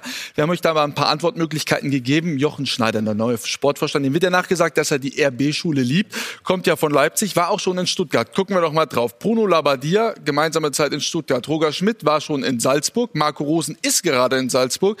Zorniger, Stuttgart und Leipzig. Tja, im Moment führt noch Marco Rose mit 32 Prozent. Allerdings sagen unsere Zuschauer, dass sie gerne einen ganz anderen da auf dieser Position hätten. Wer könnte dieser andere sein? Mirko, wärst du noch mal bereit, nach Schalke zu gehen? Schalke kann man doch nicht ausschlagen. Wonti, was ist das für eine Frage, Mensch? Na gut, ist ja nicht, äh, nicht so ganz rund gelaufen am Ende. Da ist ja vielleicht noch was hängen geblieben oder alles ausgeräumt. Ja, es war insgesamt eine total erfolgreiche Zeit und ja. ähm, aber ich bin jetzt kein, kein Thema auf Schalke aktuell, mhm. aber es war eine total spannende Zeit, auch schon mit ja. Ralf Rangnick, als ich Assistent war und danach natürlich auch. Ja. Schalke ist ein besonderer Verein, ja, da kann man immer viel drüber schreiben, mhm. viel drüber berichten. Ich habe äh, tolle Erlebnisse gehabt, auch mit der Familie Tönnies. Ja. Insofern ich könnte euch beide ja zu Konkurrenten machen. Taifun, wären Sie bereit, nach Schalke zu gehen? Müssten Sie Mirko Slomka vielleicht ausstechen im Trainer ersten Gespräch. Für, Trainer für, gespannt. Mich, für, mich, ja. für mich stellt sich die Frage nicht. Warum? Im Moment. Ja, weil ich auch noch unter Vertrag stehe beim VfB Stuttgart. Und, das hatte ich ja ganz vergessen. Ja, ja. klar, gibt und, ja Kohle. Nein, nein, nein. und äh, von daher ist es für mich äh, im Moment ähm, äh, die Auszeit, die Pause, die ich bekommen habe. Manchmal nimmt man sich, manche Trainer haben das große Glück, dass sie sich eine, eine Pause nehmen können für ein Jahr. Andere bekommen eine Pause und ähm, ja. Mh, man schaut jetzt, dass man die Zeit gut nutzt und dann, ja. äh, wenn was kommt, das ist dann äh, wirklich äh, nicht immer ganz so wichtig, welcher Verein dann, mhm. sondern es kommt auf die Situation drauf an. Ähm, dann setzt man sich zusammen und äh, wenn man merkt, dass das kann man zusammen, äh, da kann man zusammen anpacken, dann macht ja. man das. Da ist der Verein dann nicht ganz so wichtig. Also fix ist offensichtlich, dass äh, das Gespann Stevens Büsken bis zum Saisonende übernommen hat. Äh, das ist ja auch richtig. Und was richtig ist, dann wird Hüb Stevens aufhören. Kali könnte es sein, dass äh, Stevens einfach den Stab weitergibt an Büskens, falls es rund laufen sollte? gut, wenn die jetzt acht Spiele in Folge äh, alle 5-0 gewinnen, dann gibt es keinen Grund, äh, da was zu ändern. Glaube ich aber nicht. Gab es auch schon mal die Konstellation mit Mike Büskens. War jetzt auch nicht alles rosig. Ähm, ich, die Entscheidung jetzt zu sagen, die Saison haken wir ab, Hauptsache in der Liga irgendwie bleiben und dann zum Sommer was Neues versuchen, ähm, ist, glaube ich, total richtig. Ich glaube nicht, dass man sich nochmal auf ein Experiment einlässt, äh, was Domenico, äh, ich kann diesen Namen, also vielleicht ist es auch ganz gut, dass er gerade nicht mehr da ist, ich kann diesen Namen nicht aussprechen, Domenico Tedesco, ähm, dass er ähm, vielleicht war das zu mutig, an einen äh, Trainer aus der zweiten Liga ähm, zu holen, der da ja auch noch nicht lange gearbeitet hat. Der ist Vizemeister geworden, das muss man ja, auch ja, mal ja, sagen. Ja, ne? ja, ja, ja, ja, aber du, da kennst du meine Meinung, die vertrete ich hier lange ähm, und auch wenn ich dafür in den sozialen Medien auf, auf den Senkel bekomme. Nochmal, Schalke hat letztes Jahr die Vizemeisterschaft in meinen Augen nicht gewonnen. Ähm, es haben mehrere Mannschaften die Vizemeisterschaft verloren. Ähm, so, ähm, dazu stehe ich und da bleibe ich. Ähm, ich glaube, deswegen ist eine Lösung, ich, ich gucke ihm da gerade direkt ins Gesicht, nicht, nicht, nicht du, Rafa, äh, sondern äh, Bruno Labbadia, ähm, der ist ja nun jetzt auf dem Markt. Ich glaube, dass so eine Lösung einer, ähm, der kein unbescholtenes Blatt ist, aber zuletzt wieder gezeigt hat, dass er auch eine Mannschaft entwickeln kann. Ich finde, dass Labbadia in Wolfsburg einen, einen wirklich hervorragenden Job gemacht hat, dass so eine Lösung auf Schalke sicherlich das Sinnvollste ist. Ja. Kein großes Experiment, ähm, aber auch keinen altbackenen, ja. sondern. Also da haben wir ja vier zur Auswahl. Bruno Labbadia, äh, Roger Schmidt, China Schmidt ist das. Dann haben wir Marco Rose und Alex Zorniger. Lothar, würdest du einen von diesen vieren präferieren? Also meiner Vorstellung vom Fußball kommt Marc Rose sehr entgegen. Ich verfolge ihn auch in Salzburg tolle Arbeit dort, mhm. auch jetzt gegen Neapel, leider ausgeschieden, aber nochmal ein Zeichen gesetzt, äh, international sowieso. Mit Salzburg nächstes Jahr der Champions League äh, direkt qualifiziert, weil die Österreicher dank Salzburg diese Punkte geholt haben, dass der Meister seit vielen, vielen Jahren wieder von Anfang an dabei ist. Also keine, keine Qualifikation mehr gegen äh, Mannschaften, die man eigentlich in den letzten Jahren schaffen hätte müssen. Salzburg war nie in der Champions League, aber was er so in der Europa League abgeliefert hat, in der letzten Saison, in dieser Saison, Dortmund kann ein Lied davon something wie er vor allem spielen lässt, das ist so das, was ich gerne sehen würde und deswegen würde ich ihn äh, präferieren. Andererseits weiß ich, dass Marc Rose drei, vier Angebote aus der Bundesliga hat. Er wird bei vielen Vereinen gehandelt und ob dann Schalke dann den Zuschlag äh, von ihm bekommt, das ja. steht in den Sternen. Aber ich bin sicher, dass wir ihn nächstes ja. Jahr auf jeden Fall in der Bundesliga sehen werden. Gut, dann äh, keine Kaffeesatzleserei mehr, sondern aktuell auf die Tabelle schauen. Ne? Also der Vorsprung ist nochmal wieder geschmolzen zu den, zum Relegationsplatz. Drei Punkte auf Stuttgart nur noch. Äh, Raphael, wie gefährdet ist Schalke tatsächlich? Ein, ein letzter Satz noch zu dem, was Lothar gesagt hat. Aber weil schnell. Die, ja, weil die Situation für Schalke, jetzt eine Krise zu haben, ist das Schlechteste, was dir passieren kann in einer Planung äh, einer Saison. Ähm, Schneider muss jetzt einen Sportdirektor installieren, du brauchst einen neuen Trainer, du weißt nicht, in welche Klasse du kommst. Und jetzt fangen eigentlich alle Verhandlungen mit Spielern an für die nächste Saison. Das heißt, die Gesamtkonstellation, einen Kader hinzustellen, der für einen dieser vier Trainer oder einen, eines ganz anderen Trainers passabel ist oder adäquat ist, ist wahnsinnig schwierig. Und ähm, so ein Typ wie Rose, der sich im Moment in der Bundesliga aussuchen kann, wo er hingeht, ich weiß nicht, ob so ein das wirklich dann auch am Ende reizt, äh, zu sagen, ich gehe in ein solches Himmelfahrtskommando, bei dem ich noch nicht mal mit, mitgestalten kann. Und jetzt komme ich zu, zu deiner Frage, wenn man nämlich tatsächlich am Ende nicht weiß, spiele ich erste Liga oder spiele ich zweite Liga? Muss ich in eine Relegation? Eine Relegation gegen den HSV, das, da wissen viele, wie das ausgehen kann. Ähm, das ist nicht so richtig äh, angenehm, gegen die äh, zu spielen. Und man hat im Moment so dieses Gefühl, ähm, Stuttgart kommt mit insbesondere den Wintereinkäufen zu. Ähm, Karbeck kommen sie von hinten, haben auf einmal einen Lauf, ähm, sind, stehen deutlich sicherer Bei Hannover glaube ich nicht mehr, dass so wirklich viel passiert. Mhm. Aber dieser Relegationsplatz, der ist natürlich etwas, was total auf Schalke guckt. Wenn wir eben vor allen Dingen auf Stuttgart schauen, äh, 1 zu 1 gegen Hoffenheim und äh, sie spüren Schalke wieder. Ne? Also da ist schon wieder Nähe da. Inwieweit kann dieses Unentschieden gestern auch richtig Mut gemacht haben, obwohl es nur in Anführungsstrichen ein Punkt war, Kali? Äh, total. Also vor allem, es war jetzt ja nicht nur ein Spiel, sondern es ist ja tatsächlich ein, ein Trend äh, in Stuttgart zu erkennen. Da greifen jetzt, äh, das hat erstaunlich lange gedauert für mich. Ich dachte, es geht schneller auf, auf Stuttgart die Wende. Aber da ist ein absolut positiver Trend. Und wir hatten das Thema oben bei der Tabellenspitze, genauso im Keller. Ich glaube daran ganz, ganz extrem ähm, an, an die Psychologie, an eine Stimmung innerhalb einer Mannschaft, die äh, kommt, wenn du jetzt wieder was gewinnen kannst. Stuttgart kann sich jetzt äh, aufs rettende Ufer begeben, ähm, dass das ein riesen Vorteil ist in so einer Situation, gerade je kürzer die Saison wird. Ähm, und das war gestern ein gutes Spiel, muss man aber auch sagen. Hoffenheim insofern momentan ein dankbarer Gegner, als dass sie äh, ihr sehr überragendes Spiel nicht in Tore ummünzen. Mhm. Ähm, da gab es auch andere Zeiten in Hoffenheim, da hätte es auch gestern vier, fünf Mal klingeln können. Die hatten ja Chancen ohne Ende. Ja. Aber egal, du spielst 1-1, du verlierst nicht. Und ich glaube, das vierte oder fünfte Spiel jetzt in Folge von Stuttgart, ähm, das ist für einen Abstiegskandidaten, der sie zweifelsohne sind, eine richtig starke Serie. Mhm. Und ähm, das ist gut. Taifun Korkut hat ja den VfB noch sieben Spieltage begleitet in der Saison. Leider nur fünf Punkte geholt, dann war es vorbei. Aber wie, wie konnte es zu dieser Abwärtsspirale kommen? Haben Sie so im Nachhinein mal analysiert? Also ich war mit Sicherheit nicht glücklich über die Entscheidung und äh, ich hätte mir auch gewünscht, dass äh, ich mit der Mannschaft natürlich nach dieser herausragenden Rückrunde auch dann diese kleine Delle, weil für mich, mhm. wenn, man, wenn wir vom siebten Spieltag reden, reden wir nicht vom 17., vom 27., sondern vom siebten Spieltag. Mhm. Und äh, man hat ja gesehen, es waren drei Punkte zu Platz neun nach dem Spiel. Also es war alles ganz, ganz eng zusammen. Hätte ich mir natürlich gewünscht, dass der, dass der Verein äh, nicht so entscheidet. Muss ich natürlich, äh, ja, letztendlich re respektieren, ja, wie ich vorhin auch gesagt habe, akzeptieren mhm. vielleicht nicht, aber respektieren.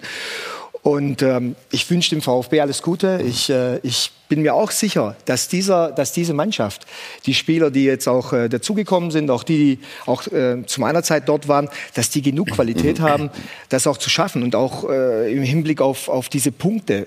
Jeder Punkt tut gut. Jedes Erfolgserlebnis tut gut. Und es äh, ist so, dass wenn man ein Spiel gewinnt, dann ist man wirklich schon beim nächsten Spiel näher dran am Sieg. Klar ist es bei der Niederlage genauso in die andere Richtung. Wenn man ein Spiel verliert, startet man schon das nächste Spiel anders, mit einem ganz anderen Gefühl als Mannschaft. Und vor allem im Abschießkampf. Da ist wirklich jeder kleine Tropfen wie ein Glas Wasser. Und das ist, glaube ich, ganz, ganz wichtig. Aber um Ihr Aus in Stuttgart noch mal kurz zu besprechen. Äh, nach diesem Spiel in Hannover hat ja der Sportvorstand Michael Reschke Ihnen eine Arbeitsplatzgarantie gegeben, abends. Und am nächsten Morgen hat er Sie halt rausgekegelt. Wie ist das bei Ihnen angekommen? Ja, ich hab, äh, bin jetzt als Spieler und als Trainer 25 Jahre in diesem Geschäft. Und ich bin mir sicher, dass äh, auch hier viele sitzen, die sehr, sehr lange in diesem Geschäft sind. Von daher ist es für mich nichts, ehrlich nichts Überraschendes gewesen. Ich weiß, dass alles passieren kann, dass innerhalb von einer, von einer Stunde sich vieles drehen kann.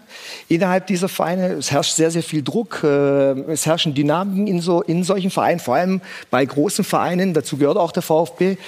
Und äh, deswegen war es für mich jetzt nicht irgendwie überraschend. Ich habe es dann natürlich auch hinnehmen müssen. Ich habe auch einen Anruf bekommen. Mhm. Und äh, jetzt geht es weiter für mich. Und äh, das Kapitel ist jetzt natürlich abgeschlossen. Wie gesagt, wünsche aber dem VfB noch alles Gute. Ja, alles schön und gut, aber denkt man nicht, hey, spinnen die denn da jetzt? Gestern Abend sagt er noch, das ist unser Trainer. Und heute und morgen früh sagt er April, April. Na, ich habe. Äh, ich bin auch nicht derjenige, der über diese Aussagen urteilen muss. Mhm. Das habe ich bis jetzt noch nie gemacht. Ähm, ich wollte wissen, was Sie gedacht haben. Ich bin eigentlich ja, ich habe, äh, man spürt ja auch als ja. Trainer, muss man auch sagen, man spürt auch einige Sachen, einige Dynamiken und man rechnet vielleicht auch mal, dass etwas passieren könnte. Aber richtig überrascht hat's mich ehrlich gesagt nicht.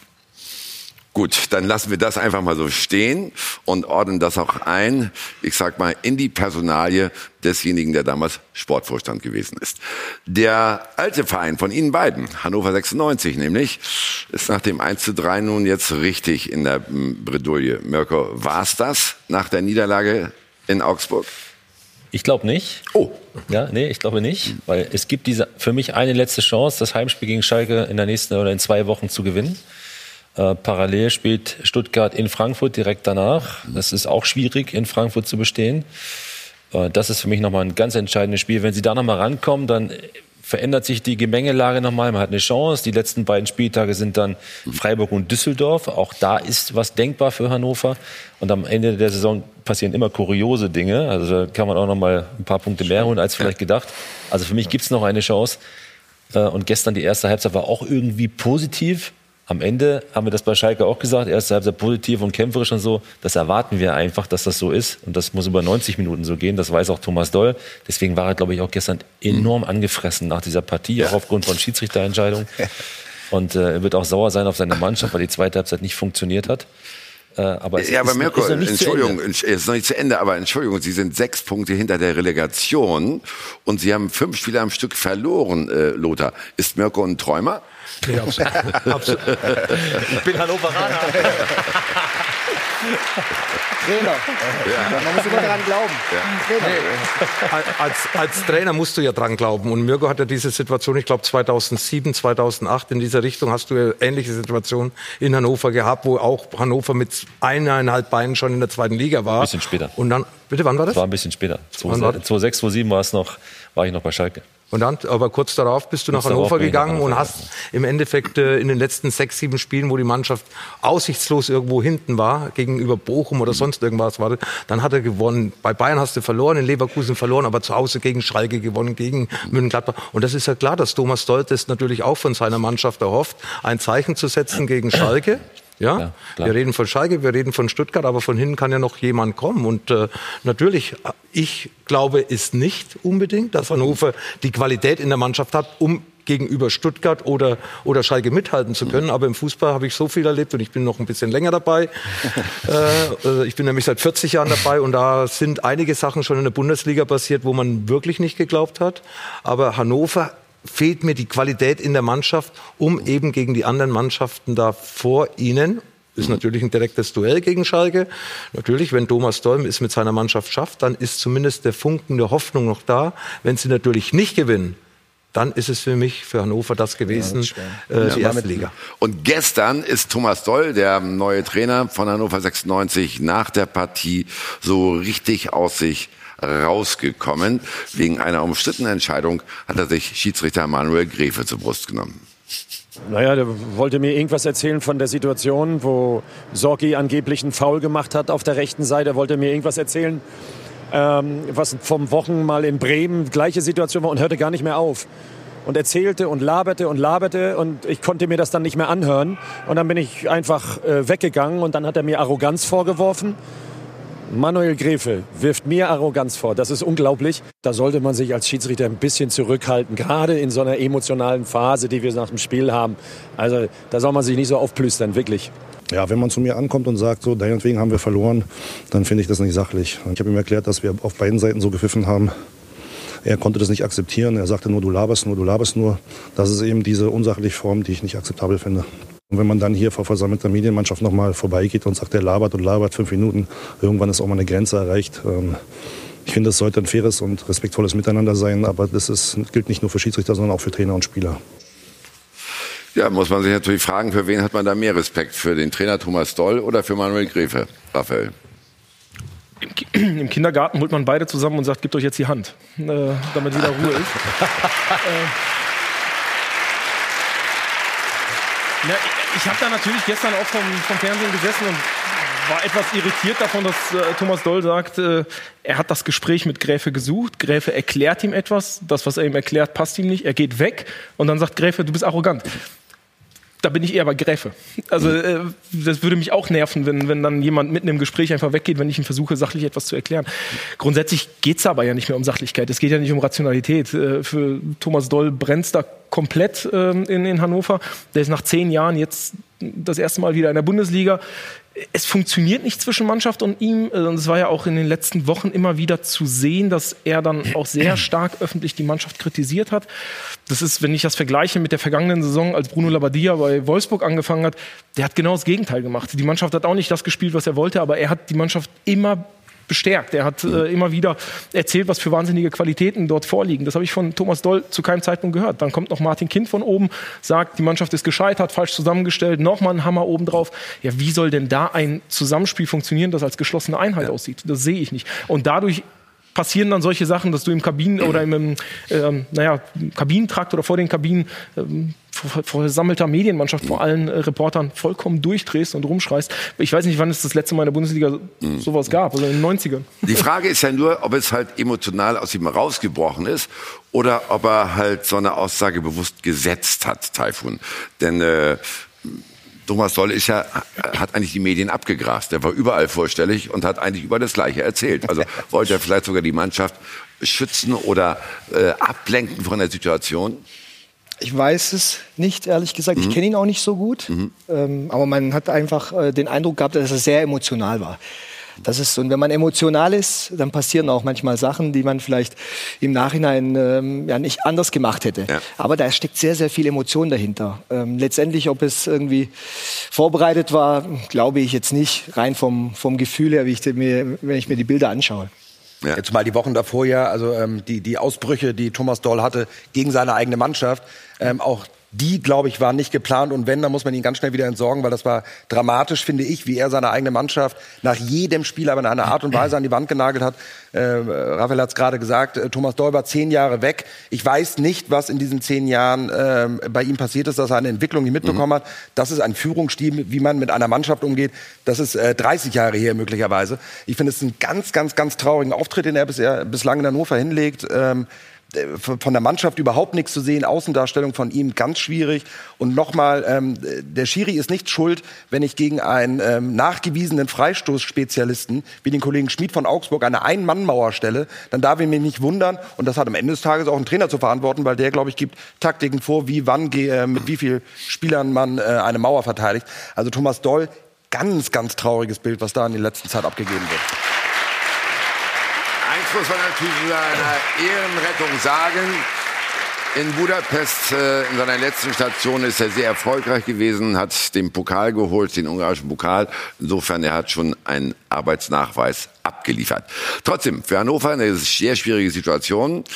Wenn sie gegen Schalke verlieren, dann dürfte es vorzeitige Ende der Bundesliga-Träume sein. Und damit schließen wir dieses Kapitel ab. Denn gleich gehen wir natürlich nochmal ein auf das Champions League aus des FC Bayern. Welche Folgen hat das Ganze eventuell auch für den deutschen Fußball? Und wir reden über die Pressekonferenz von Jogi Löw, in der er das Ausscheiden von drei verdienten Weltmeistern begründet hat. Gleich in zwei Minuten sind wir wieder bei Ihnen.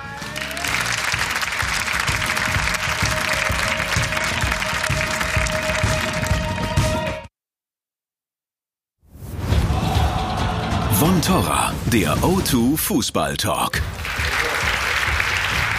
Wir sind zurück und äh, hier in der Runde ist in der Zwischenzeit sehr bewegt weiter debattiert worden. Denn jetzt geht es um die Champions League, in der der deutsche Fußball hm, in trauter Einheit nachgewiesen hat, dass er nicht reif für die Insel ist. Alle drei sind raus gegen englische Mannschaften. Und nach dem Bayern aus gegen Liverpool, da hat Robert Lewandowski, der Mittelstürmer, das System kritisiert. Vielleicht ging es dabei auch gegen den eigenen Trainer. Hören Sie mal. Ich denke, wir haben so viel defensiv gespielt, auch im ersten Spiel wahrscheinlich ähm, mit dem weniger riskiert nach vorne zu spielen, auch ähm, versuchen Situationen zu machen oder Tor zu schießen. Und ähm, heute war genau so, ähm, wenn du siehst auf beide Spiele, wir hatten nicht so viele Chancen und deswegen wahrscheinlich, ähm, wir hatten auch keine Argumente, zu, zu weiterzukommen. Also Kali, ging das direkt an die Adresse von Niko Kovac? Äh, klar, für die Taktik ist ein Trainer verantwortlich. Ähm, was mich an den Aussagen stört, ist nicht das erste Mal, dass äh, Robert Lewandowski da den Weg in die Öffentlichkeit sucht. Und es ist vor allem zum wiederholten Male, dass er als Mittelstürmer nicht in einem großen Spiel gezeigt hat, dass er Tore schießen kann. Ähm, da würde ich mich, würde ich es mir wünschen, Kritik zu äußern, wenn ich selber meine Leistung gebracht habe. Das hat er nicht getan. Dass er grundsätzlich recht hat, dass er grundsätzlich recht hat, dass die Bayern mutlos waren, dass die Bayern ähm, taktisch vor allem den Schalter nicht umlegen konnten. Ähm, da bin ich ja grundsätzlich inhaltlich bei ihm. Vor allem finde ich aber eine Sache schwierig. Ich habe keinen Spieler gesehen während des Spiels, der mal an die Seitenlinie gegangen ist, um mit Kovac zu reden. Lass uns mal was ändern. Die Spieler haben sich eins zu eins ergeben in eine viel, viel bessere Mannschaft. Liverpool, es war erschreckend, wie die die Bayern beherrscht haben. Also das war ein Klassenunterschied ähm, at its best. Ähm, nur, dass Robert Lewandowski immer, immer wieder seine gleiche Leier macht. Wenn es bei ihm nicht läuft, Mhm. Es ist nie verboten, dass er sich den Ball mal nimmt und mal ein Tor schießt in einem wichtigen Spiel. Das hat er Ewigkeiten nicht gemacht. Bist du bei Kali oder was könnte Lewandowski wirklich bewogen haben zu diesem Auftritt? Also zunächst einmal hätte ich also hätte ich wahnsinnig viel Respekt vor Robert Lewandowski gehabt, wenn er diese Kritik nach dem Hinspiel in Liverpool geäußert hätte. Als mhm. alle die Bayern wahnsinnig gelobt haben, aber als da schon klar wurde, dass du mit der Taktik eigentlich im Leben kein Tor schießen kannst, wenn du so defensiv stehst. Wenn er das da angesprochen hätte und vielleicht noch ein bisschen versucht hätte, diese Truppe für das Rückspiel wachzurütteln, dann hätte ich das eher nachvollziehen können. So wirkt es tatsächlich wie ein Nachtreten. Es wirkt ein, wie ein Nachtreten gegenüber einem Trainer, der ähm, dieses Spielerpotenzial sieht und sieht, dass du mit der Truppe nicht mehr hochpressen kannst. Wenn du hochpresst, wirst du überlaufen. Das, bei das Spiel gegen Liverpool war, es war absurd. Beide Außenverteidiger standen in der eigenen Hälfte und die beiden Angre Außenangreifer waren ja auch noch auf, auf Höhe der Mittellinie. Das heißt, zwischen Lewandowski und dem Mittelfeld waren zu dem Zeitpunkt in der Tat 30 Meter Unterschied. Und wenn er dann einen Ball reinbekommen hat, ist es schwierig für einen gegen solche Schränke wie, wie die von Liverpool zu spielen. Und das sind so die, die Dinge, ähm, ich glaube, inhaltlich ist er gar nicht so weit weg, aber zu dem Zeitpunkt diese Art von Kritik zu äußern, sich hinzustellen und zu sagen, ich habe damit eigentlich nichts zu tun, sondern mhm. der Trainer, das ist etwas, ähm, was ich nicht für ratsam, nicht für klug und auch nicht für, für wirklich geeignet in so einem Binnenverhältnis des FC Bayern empfinde. Also wir haben uns ein bisschen auf Lewandowski eingeschossen hier in Deutschland. Natürlich er, hat er nicht immer recht, aber er ist natürlich angewiesen auf die Mannschaft als Mittelstimme. Er kann sich nicht hinten am eigenen Strafraum den Ball holen und vorne verwerten. Auch nicht Mario Gomez in Stuttgart hat das gemacht oder sonst irgendjemand. Er ist auf die Mannschaft. Die Mannschaft ist nicht ins Laufen gekommen. Die Mannschaft hat am Offensivspiel in 180 Minuten gar nicht teilgenommen. Und natürlich bist du dann als Stürmer sauer, wenn du nur 15 Ballkontakte hast. Er war da beim Eigentor von Matip, wäre er dahinter gewesen, hätte das Tor gemacht wahrscheinlich oder zu 99 Prozent. Er war bei der zweiten Chance bei Bayern auch da, wo der Ball über rechts reingekommen ist. Keine Unterstützung über die Flügel, keine Unterstützung von Gnabry oder von Ribéry. Ribéry ist an keinen einzigen Verteidiger beigekommen. Und natürlich braucht er die Bälle im Strafraum. Aber da sind die Bayern gar nicht hingekommen.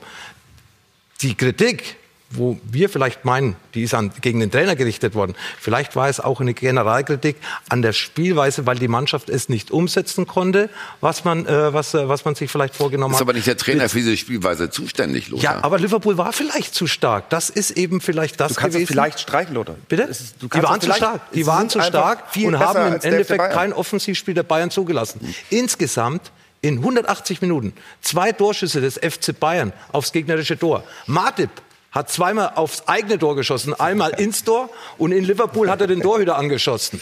Ja, der hat 50 Prozent, Martip von Liverpool, der Schüsse aufs Liverpool-Tor abgegeben vom Gesamten her. Das sieht man, wie Bayern eine Offensive war. Und dann ist natürlich ganz klar, dass auch mal Lewandowski,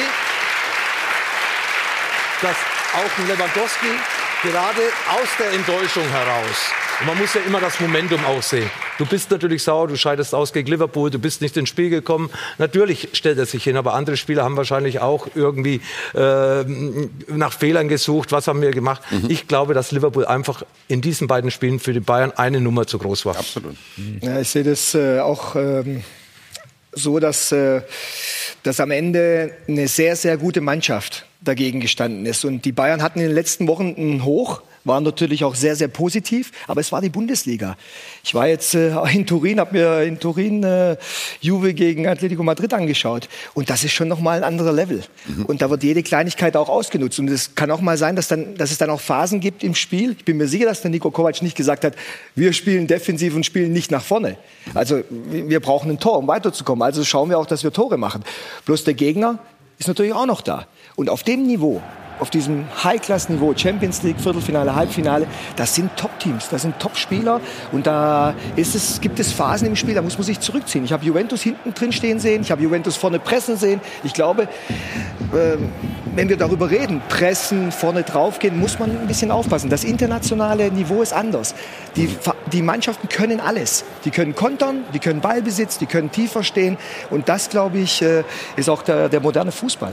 Was ich noch schlimm fand, ein kleiner Punkt, ein, ein Satz nur. Ein kleiner Punkt, äh, den ich finde. Äh, wir haben ja lange dis diskutiert, sollen sie defensiv starten und erstmal bis zur 70. Minute, wie wir das bei Schalke gerade gesagt haben, erstmal gut stehen, die Null muss bleiben, wir machen schon unser Tor zu Hause. Was mir gefehlt hat, war diese Selbstverständlichkeit, wir sind Bayern München. Wir haben, wir haben auswärts ein 0 zu 0 geholt, äh, immerhin in Liverpool, die haben kein Tor gemacht und auch wenig Chancen gehabt, übrigens. Und wir spielen jetzt zu Hause gegen Liverpool und es ist selbstverständlich, dass wir als Bayern München hier auch dominant sein wollen. Mhm. Das hat mir ein bisschen gefehlt. Und in der Bundesliga übrigens war natürlich Kimmich immer dabei und Thomas Müller beim 5-1 in Gladbach. Du warst auch in Gladbach und auch beim 6-0 zu Hause gegen Wolfsburg.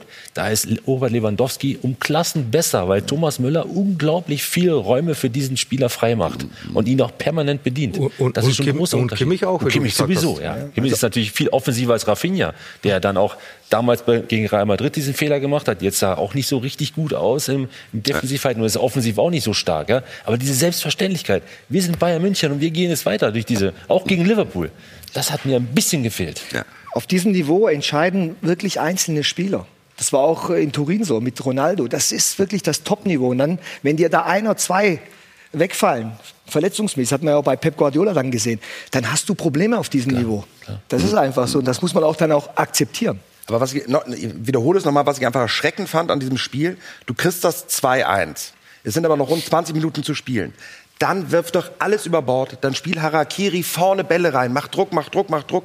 Der Bayern hat weitergespielt. Die haben sich ergeben, weil sie akzeptiert, glaube ich, haben. Jeder einzelne Spieler auf dem Platz, jeder meiner Gegenspieler von elf, der ist einfach ein besserer. Mich, die waren einfach, und das haben sie erkannt, und das finde ich so erschreckend, dass ein FC Bayern als einzige Hoffnung bei uns international ab der 70. Minute akzeptiert, wir sind schlechter als der Gegner. Das fand ich bezeichnend.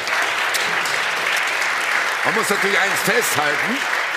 Der FC Bayern hatte ja auch kaum noch Personal, das er nachlegen konnte. Ne? Waren Sperren da, waren Verletzungen da und ein äh, Sanchez ist schon der, der ja, noch reinkommen dann, konnte. Dann lässt du einen Hummels Mittelstürmer spielen und spielst lange Hafer vorne rein. Es war ja gar nichts. Ja, also glauben, dass du mit dem Spiel, wo du ja 70 ja. Minuten schon unterlegen warst, jetzt auf einmal dann noch zwei Tore schießt, in einem K.O.-Spiel, ich verstehe es nicht. Dann kriege ich lieber vier Stück oder fünf Stück, versuch aber noch mal was.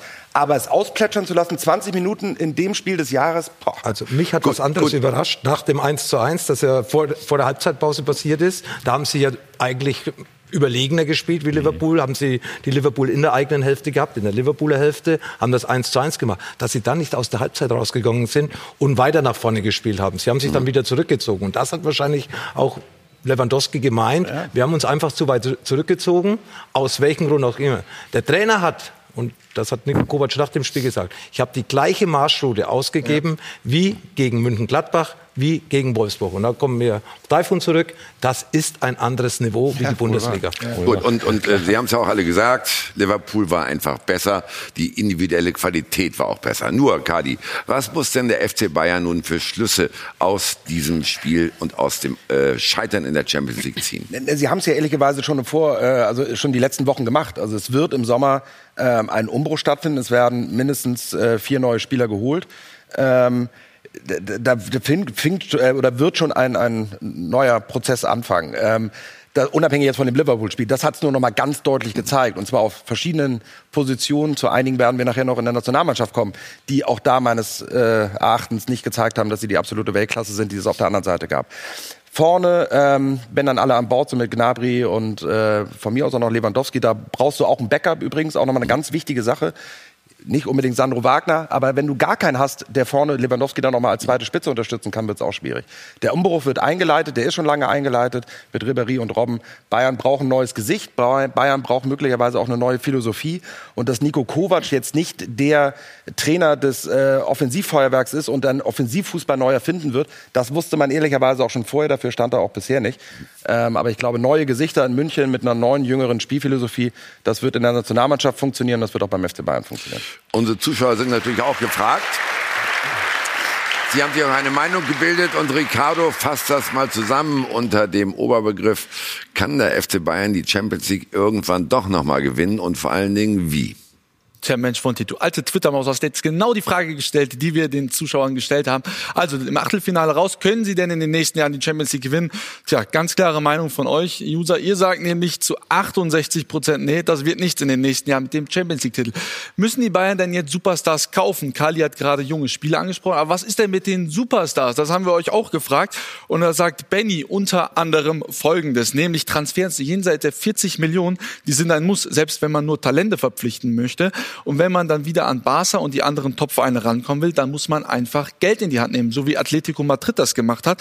Die haben nämlich einfach äh, Morata geholt, obwohl sie ja auch schon einen Stürmer hatten. So hätten die Bayern ja vielleicht auch denken können. Und Max Wonti, pass auf, was Max sagt, der sagt nämlich, die Zeiten, in denen die Superstars beim FC Bayern spielen, sind lange vorbei. Sie können im Konzert der Großen leider nicht mehr mithalten, so wie PSG oder Manchester City. Ole Hoeneß wird ja nicht müde zu betonen, dass das Staaten sind, gegen die man da spielt. Also das reicht einfach nicht mehr, weil die Superstars können sich die Bayern ganz einfach nicht mehr leisten. Und äh, Nico Kovac hat ja irgendwo in die gleiche Kerbe reingeritzt. Er hat äh, gesagt, äh, man muss einfach mal wieder mehr Geld in die Hand nehmen und damit doch eigentlich den Staffelstab an die Bayern-Bosse weitergegeben, Taifun, oder? Hat er recht, wenn er das fordert? Man kann auch Geld haben und die Spieler trotzdem nicht bekommen. Mhm. So einfach ist das. Also im Moment entwickelt sich ja alles in Richtung England. Die Topspieler wollen in der, in der, in der Top-Liga jetzt, wo die meisten Top-Spieler sind, die meisten Top-Trainer im Moment arbeiten, da wollen die alle hin. Bei allem Geld. Wir sind trotzdem, also ich war auch Spieler und wir sind trotzdem Sportler und wir wollen uns mit dem Besten messen. Und ich glaube, das ist auch ein Problem. Ich weiß nicht, ob Bayern ähm, jeden bekommen kann. Mit Sicherheit bis zu einem bestimmten Level, aber so ein Ronaldo Weiß ich jetzt nicht. Ja, bis vor zwei Jahren ist der FC Bayern noch davon ausgegangen, dass sie jeden bekommen, Lothar, oder? Na, nicht jeden. Also Messi, Ronaldo, Neymar, Mbappé, das sind keine ja. Namen, die äh, mit den FC Bayern in Verbindung gebracht werden sollten, weil das ist Träumerei. Namen, die da hinten stehen, das sind Spieler, die, der FC, die den FC Bayern gut zu Gesicht stehen. Bei Bavard und bei Hammes bin ich jetzt nicht hundertprozentig sicher, aber Werner hat eine gute Entwicklung hinter sich, ist auch noch, äh, ist auch noch steigerungsfähig. Hernandez hat es gezeigt während der Weltmeisterschaft und auch bei Atletico Madrid. Aber man darf auch nicht das ganze Gesicht beim FC Bayern auf einmal verlieren. Man kann jetzt auch nicht auf einmal alle Spieler, die in den letzten fünf, sechs Jahren die Geschichte des FC Bayern geschrieben haben, wegschicken und hoffen, dass welche aus dem Ausland dann sofort dieses Mir san mir Gefühl wieder, wieder beitragen. Neuer hat seine Probleme, Müller hat seine Probleme, Boateng hat seine Probleme, Hummels hat seine Probleme. Können natürlich ersetzt werden. Aber ist es dann noch der FC Bayern, den diese Fans sehen wollen? Ein Spanier, ein da und nicht mehr ein Müller, nicht mehr ein Lahm, nicht mehr ein Schweinsteiger, nicht mehr ein Kahn. Die Leute in München, die brauchen auch ihre Gesichter und die gehen mir langsam verloren. Und deswegen hoffe ich, dass der FC Bayern auch wieder diese Gesichter irgendwann in den nächsten Jahren aus dem eigenen Nachwuchs fördert. Gut, dann dürfen einsetzt. die. Ja, das ist alles schön und gut.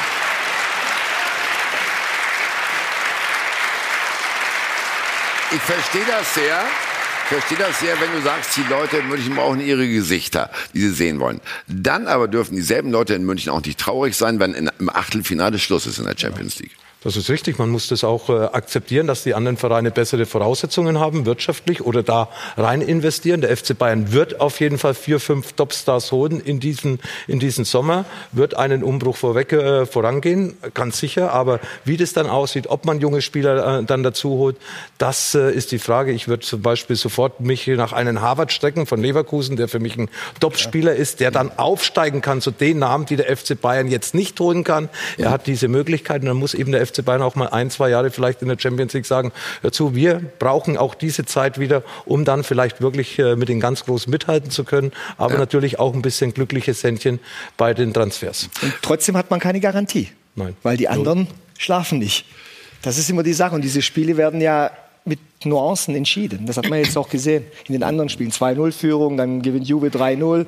Also das ist schon sehr, sehr eng an der, an der Spitze. Aber die Nuance hat einen Namen auch, gehabt, Ronaldo. Auch keine, keine, Garantie, wenn du die teuren Spieler kaufst. Sehen wir, PSG genau. hat ja. nicht funktioniert. Genau. Ne? Also das ja. ist ja wahrscheinlich der teuerste Kader Fairerweise muss man natürlich sagen, dass die ganz großen Umbrüche von Mannschaften äh, mitunter das Schwerste sind, was du im Management ja, eigentlich genau. machen kannst. Also bei Real Madrid sieht man es jetzt gerade, bei Manchester United, die haben die letzten Jahre, nachdem sie quasi eine Mannschaft über eine Dekade hatten äh, und, und gewechselt haben, haben sie jetzt wahnsinnige Schwierigkeiten gehabt gehabt.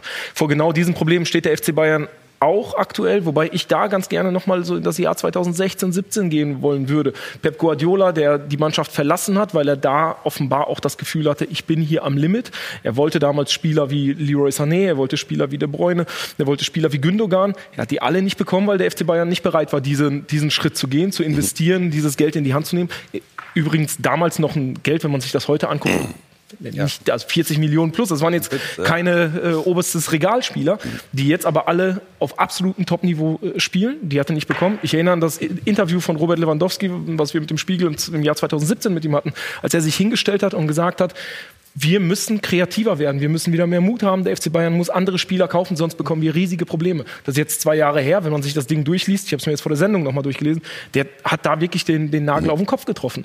Ähm, und da muss man dann, finde ich, auch nochmal über das Management sprechen und darüber sprechen, wie sie sich aufgestellt haben. Die Querelen, die zwischen Rummenigge und zwischen Hoeneß in den letzten Jahren waren, die mit dem Sportdirektor zu tun hatten, die führen am Ende auch dazu, dass du einen Kader hast, der für die Bundesliga noch okay ist, aber eben im Spitzenniveau fehlen diese paar Prozentpunkte, weil du in der Vergangenheit möglicherweise Dinge auch verpasst hast. Und wenn jetzt halt immer wieder Investitionen gefordert werden, Kadi, heißt das dann nicht unter dem Strich, dass äh, der FC Bayern die Lage am Anfang der laufenden Saison unterschätzt hat, als er nichts unternommen hat und gesagt hat, das reicht erstmal und nächstes Jahr schlagen wir zu. Ja, und in der Winterpause ja auch nicht reagiert. Ähm, mhm. Ja, ich glaube, am Ende des Tages äh, wird dieses Jahr, was dann leider das erste von Nico Kovac ist, aber als Übergangsjahr abgestempelt. Und ich glaube auch gar nicht, und da muss man auch die Erwartungen ein bisschen runterschrauben, dass der FC Bayern jetzt äh, im Sommer ein Team zusammen haben wird, was sofort Champions League titelwürdig ist. Mhm. Sondern das ist, ich kann immer nur wieder sagen, wir werden auch auf die Nationalmannschaft zu sprechen kommen. Es gibt dann einfach, ähm, Rafa hat das wunderbar gesagt, einfach, einfach Entwicklungen in einer Mannschaft, ähm, und Bayern muss jetzt wieder anfangen, etwas aufzubauen. Und ich glaube, dass ein Gnabry das Zeug zum Beispiel hat, in drei, vier Jahren ein Spieler zu sein oder in drei Jahren, der dir im Halbfinale der Champions League auf einmal in der 89. das entscheidende Tor macht. Ich glaube, das Zeug hat er dazu. Dafür braucht er aber eine Mannschaft, die sich entwickelt. Und ob das Nico Kovac gelingt in den nächsten zwei Jahren, das wird spannend zu sehen sein. Fakt ist, es muss einen Neuanfang geben. Das haben die Bayern-Bosse aber auch ausgerufen. Intern müssen sie sich mal ganz klar einig werden, wohin die Zukunft, in, äh, wohin die Reise in Zukunft geht. Und dann muss der FC Bayern über zwei, drei Jahre ein Team entwickeln, was dann wieder den allerhöchsten internationalen Ansprüchen genügt. Das wird nicht mit dem Schalter umzulegen sein im Sommer. Da, da glaube ich, ist man Träumer, ich, wenn man das glaubt. Ich nicht weiß, ob dieses Anspruchsdenken tatsächlich noch in der aktuellen Situation für den FC Bayern gilt. Man muss bedenken, der FC Bayern hat 30 Millionen plus gemacht nach der vergangenen Saison. Das, das ist der Gewinn. 30 Millionen. So, und jetzt überlegt mal, wie teuer Spieler aktuell sind. Sie haben aber auch noch ein Festgeldkonto. Ja, das hat viele Jahre lang funktioniert und viele Jahre lang oder äh, auch Generationen haben, wurden Managementfehler beim FC Bayern ausgebügelt durch wahnsinnig viel Kohle, indem sie aus der Bundesliga alles mhm. zusammengezogen haben. Ja, jetzt müssen wir natürlich auch sagen, das sie funktioniert haben auch einen aber jetzt geholt, der hat gar nichts gekostet. Das ist ja jetzt eher Management Plus, ne? muss man äh, auch sagen. Wen haben Sie geholt? Goretzka. Goretzka, ja, Goretzka von Schalke. Sie haben jetzt Pavard gekriegt vom VfB Stuttgart, ich glaube 35 Millionen. Ja, das ist viel Geld für einen Bundesliga-Außenverteidiger. Ja, auch oder, oder Innenverteidiger. Innenverteidiger. Ja, natürlich ist das viel Geld, aber Goretzka haben sie, sie haben Gnabry bekommen. Ja, aber ne? Liverpool hat einen geholt für 80 Millionen, der Bayern München rausgeschossen hat. Also Geld schießt Tore, hat Qualität und ja. vor allem sind sie in dem Moment, wo man den Unterschied braucht, sind, sind sie, sie da. da. Van Dijk war da bei Liverpool. Ronaldo. Ronaldo war da. Ja, Mbappé ist eigentlich auch immer da. Ja, also das sind schon dann die Spieler. Messi hat auch wieder ein bisschen ja. zugeschlagen. Also das sind dann schon die Spieler, wo man sagen kann, ja, ein abgedroschener Satz, Geld schießt Tore. Das Lob da führt uns zu einer Grundsatzdebatte. Drei Clubs raus in der Champions League im Achtelfinale. Das Debakel bei der WM äh, 20 18. Der Abstieg aus der Nations League, das alles zeigt, wir sind nur noch eine Fußballnation zweiter Klasse. Irgendwas stimmt da nicht. Und wir machen Ursachenforschung. Wenn eine Befürchtung zur Gewissheit wird, der deutsche Fußball hat ein Problem. Die Champions League. Ab dem Viertelfinale ohne einen einzigen Bundesligisten Erstmals seit 2006. Das ist ein Fingerzeig, äh, dass wir nicht alles richtig machen in Deutschland. Wir müssen die Augen öffnen. Und ich glaube, die ganze äh, Geschichte der letzten acht Monate im deutschen Fußball muss die Verantwortlichen zum Nachdenken bringen. Das ist natürlich für Fußball Deutschland ein, ein Fiasko. Und äh, da kann ich nur hoffen, dass, äh, dass ein Umdenken stattfindet und auch eine, eine Reaktion dann stattfindet. Selbst das Aushängeschild Bayern ohne wirkliche Chance gegen Liverpool. Es ist ernst. Eine Erklärung? Das liebe Geld. In der Premier League pumpen Fremdinvestoren eine Menge Kapital in den Fußball. Muss die Bundesliga mit Traditionen brechen, die 50 plus 1 Regel kippen? Die Frage steht im Raum. Was will man denn eigentlich im deutschen Fußball? Wenn ich nicht dafür bin, das zu öffnen, ist das vollkommen legitim und in Ordnung. Aber dann brauche ich mich nicht beschweren, wenn man international nicht mehr auf Augenhöhe ist. Wir müssen uns die Grundsatzfrage stellen. Ja, wollen wir da mitmachen? Dann müssen wir was verändern. Wollen wir da nicht mitmachen? Dann müssen wir damit leben, dass die anderen äh, uns davonlaufen. Doch liegt es nur am Geld? Ajax Amsterdam hat Madrid aus der Champions League geworfen. Mit kleinem Budget, aber einer klaren Spielphilosophie und vielen selbst ausgebildeten Talenten. Genau die fehlen in Deutschland. Das ist eine Zustandsbeschreibung, dass wir da ähm, ähm, Probleme haben einfach. Ne? Eben da Top-Top-Talente äh, weiter äh, bei den besten äh, Clubs ähm, herauszubringen. Und wenn es Ausnahmetalente gibt, zieht es auch sie auf die Insel. Hätte ein Leroy Sané diese enorme Entwicklung in Deutschland genommen? In der Premier League arbeiten inzwischen die besten Trainer der Welt.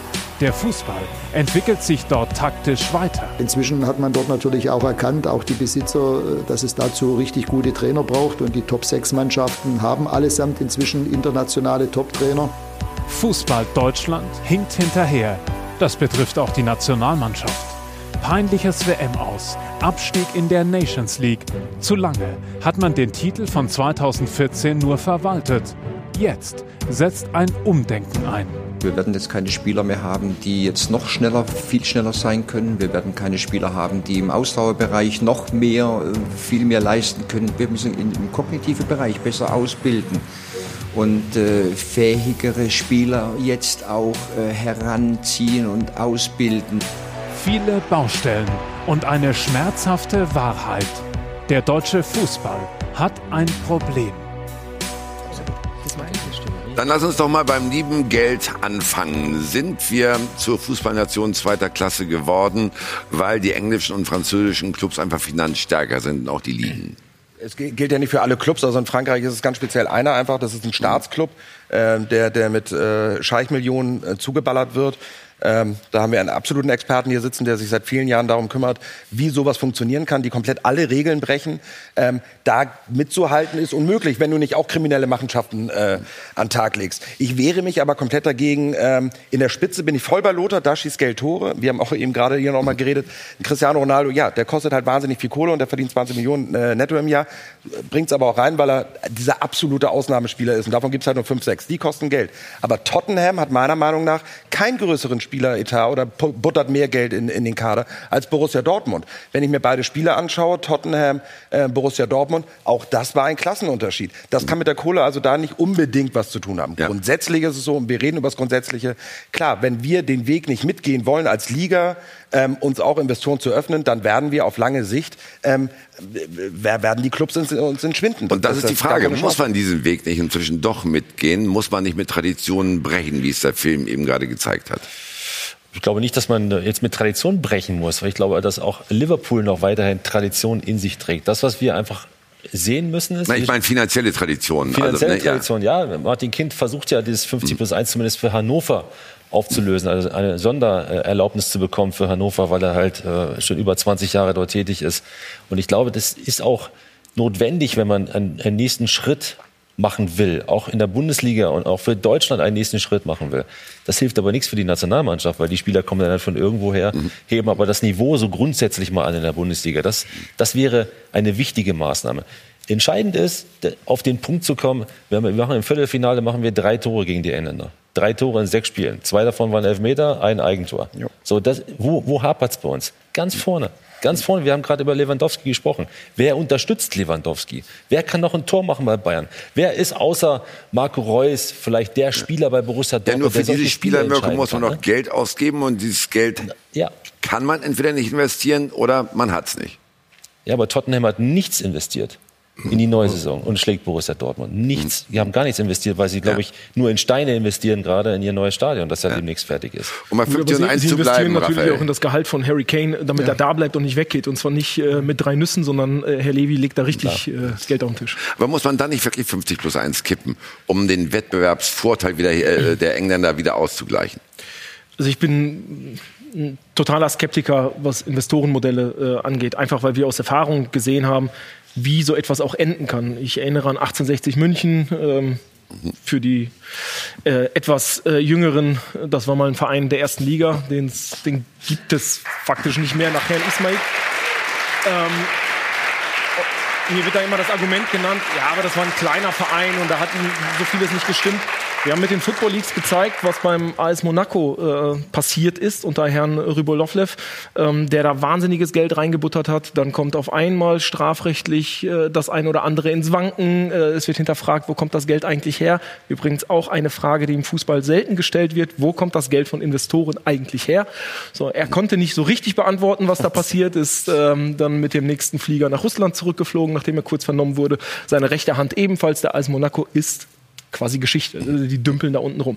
Das sind die Gefahren eines Investorenmodells, wenn jemand reinkommt, wahnsinnig viel Kohle mitbringt und sagt, ich zeige euch jetzt, wie das hier funktioniert, weil ich will, wie Herr Abramowitsch, der mhm. vor jetzt, ich glaube, knapp 15 Jahren den äh, Chelsea gekauft hat für 230 Millionen. Wahrscheinlich wird er die in Zukunft für knapp zwei Milliarden an irgendein US-Konglomerat äh, ver, ver, äh, ticken oder verballern, ähm, das dann wiederum Rendite erzeugen möchte. Also ich glaube, der Fußball hat sehr gut daran getan und insbesondere der deutsche Fußball relativ gesund zu wirtschaften, nicht in ähm, Ungleichgewichte zu kommen. Und möglicherweise wäre der deutsche Fußball besser beraten, wenn er diese Phase jetzt einfach aushalten würde und gucken würde, was so in fünf Jahren passiert, wenn tatsächlich mal etwas ins Wanken kommt in Bezug auf die Investorenmodelle. Denn eins muss ich dazu noch sagen, diese ganzen Investoren, egal ob es äh, russische Oligarchen waren, ob es ähm, arabische Scheichs waren, die, sind, die haben den Fußball erst als großes Lebensmodell und äh, tolles Spielzeug für sich entdeckt rund um 2009.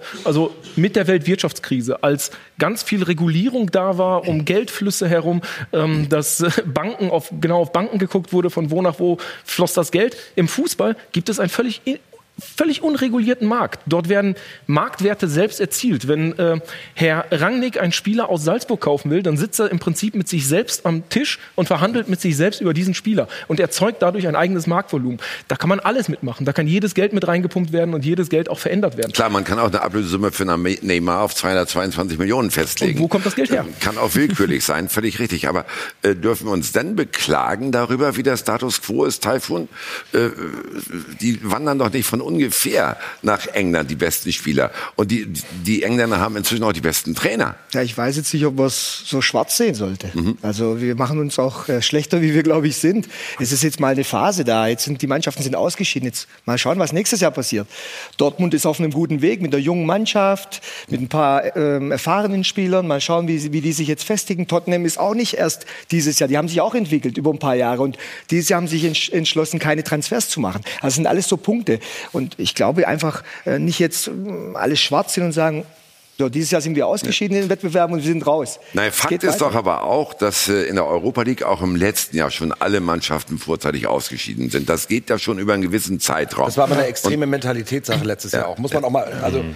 Aber inwieweit liegt Jahr. das auch daran, wie bei uns heutzutage ausgebildet wird, wie der Unterbau ist? Wenn die besten Trainer, auch die besten deutschen Trainer den Weg ins Ausland suchen, ist das nicht schon mal ein grundsätzliches Problem, Mirko? Also die besten Trainer weiß ich jetzt nicht. Du meinst jetzt Jürgen Klopp ist natürlich Klopp schon und Tuchel, das sind schon zwei Hausnummern, ja. oder? Ja, Thomas Tuchel war jetzt bei Borussia Dortmund mhm. schon gut. Hasenhüttel auch Zeit, weg inzwischen. Der ist zwar Österreicher, aber kennt die Bundesliga. Ich wollte gerade sagen, ja. ist ja gar nicht deutsch. Ne? Guardiola, Ancelotti, alles Trainer, ja, die in Deutschland über deutsche Trainer. Nee, ja. über Hasenhüttl, das ist ein Österreicher. Ja, eben, eben genau, meine ich ja. Also so Na, viele in der Bundesliga trainiert haben. Und hatten wir nicht mal die besten Trainer in der Bundesliga? Hatten wir nicht mal Guardiola? Hatten wir nicht mal Ancelotti? Ich sehe, glaube ich, sehe Guardiola. Ich kann mich erinnern, dass sie vor kurzem noch in der Bundesliga trainiert haben. Mhm. Aber wie es bei den Spielern ist, auch bei den Trainern, sie wollen sich eben in der besten Liga mit dem Besten messen. Und äh, da spielt natürlich wahrscheinlich auch das Geld eine wichtige ja. Rolle, weil das Gehalt ist wahrscheinlich beim Jürgen Klopp ein bisschen höher in Liverpool wie bei Dortmund oder bei Guardiola höher in Manchester wie bei Bayern München.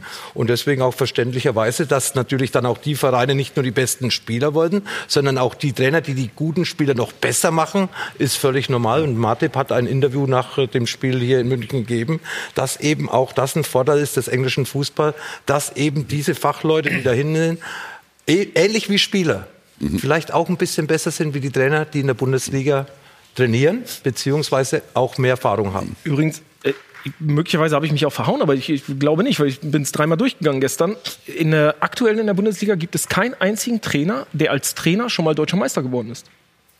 Guck ja? mal. Zum Beispiel. Ne? Also wie, wie willst du denn... Pokalsieger, äh, drei ja. Stück. Aber, aber wie willst du denn den Anschluss wiederherstellen an Europa und auch an den Weltfußball, wenn die besten Spieler und die besten Trainer äh, nicht in der Bundesliga spielen bzw. trainieren? Man muss, man, man muss über die Zeit gehen. Es kommen ja jetzt junge Trainer nach und äh, die brauchen, die müssen auch ihre Erfahrung machen. Wenn ich mich zurückerinnere zu meiner ersten Station in, in Hannover, dann zur Station in Stuttgart, ich habe auch eine Entwicklung äh, vollbracht. Und äh, so, so entwickelt man sich auch dann auch als Trainer. Und äh, man braucht Zeit, Zeit, und die man nicht hat, weil heute ist alles sehr, sehr dynamisch geworden. Äh, alle, alle Vereine haben ähm, große Ansprüche äh, vor der Saison, während der Saison. Und die Zeit ist nicht da, genauso wie für die Spieler. Ja, wir haben vorhin äh, Serge Gnabry in drei Jahren. Ich weiß nicht, ob er in drei, also ob er drei Jahre Zeit hat bei Bayern der muss nächstes Jahr ja. Noch besser sein wie dieses Jahr. Das sind alles so Punkte. Du hast ja gerade die Frage gestellt, auch was, was passiert im Nachwuchs. Ja? Also wir können mhm. über die besten Trainer natürlich in der Spitzenklasse, in der Bundesliga, in der Premier League oder auch in Paris oder so irgendwo reden. Aber wir müssen ja auch gucken, was ist eigentlich an der Basis. Und wenn man mal mit Stefan Kunz beispielsweise redet, dann sagt er, oh, das ist schwierig, dass wir dieses Niveau, was wir gerade in der U21 haben, dass wir das halten können, weil so wenig nachkommt. Und wir haben ja schon einmal damals über Berti Fuchs nach der Misere eigentlich haben wir schon mal das komplette Nachwuchskonzept bedacht. Für mich ist es aktuell ein bisschen zu sehr so, wir müssen mit zwei Ballkontakten spielen und wir dürfen nicht mehr so die individuelle Klasse ausleben im Nachwuchsbereich. Vielleicht müssen wir da konzeptionell einfach ein bisschen einen anderen Weg einschlagen, wieder mehr auf die, die individuelle äh, Klasse eines jungen Spielers auch eingehen und weniger zu gucken, dass, wir, dass dieses Kollektiv Titel gewinnt schon im Nachwuchs, sondern wir müssen einzelne Spieler herausfiltern, die dann so gut werden wie jetzt Spieler, die jetzt bei Liverpool oder Tottenham oder Manchester City oder wo auch immer spielen. Ja, aber wir schaffen das gar nicht, weil wir ja immer nur dieses zwei Kontakte schon im Nachwuchsbereich spielen. Ich kenne das von meinem Sohn, der war drei Jahre bei Hannover 96. Der hat immer gesagt, Papa, pff, macht mir keinen Spaß. Ich darf ja nicht so eins gegen eins mal irgendwann vorbeigehen und das machen, wozu ja ich Lust habe mit dem Ball. Ja. Sondern ich muss immer spielen und kombinieren, kombinieren. Ja, also hat er nicht dann Ansatz, doch Mehmet Scholl recht im Nachhinein, als er gesagt hat, die C-Jugendlichen können heute schon 30 Systeme furzen, aber rückwärts, die, ja rückwärts sogar, aber aber kicken kann keiner mehr. Lothar. Es äh, deckt sich, die Aussage von Mehmet deckt sich ja die mit Mirko.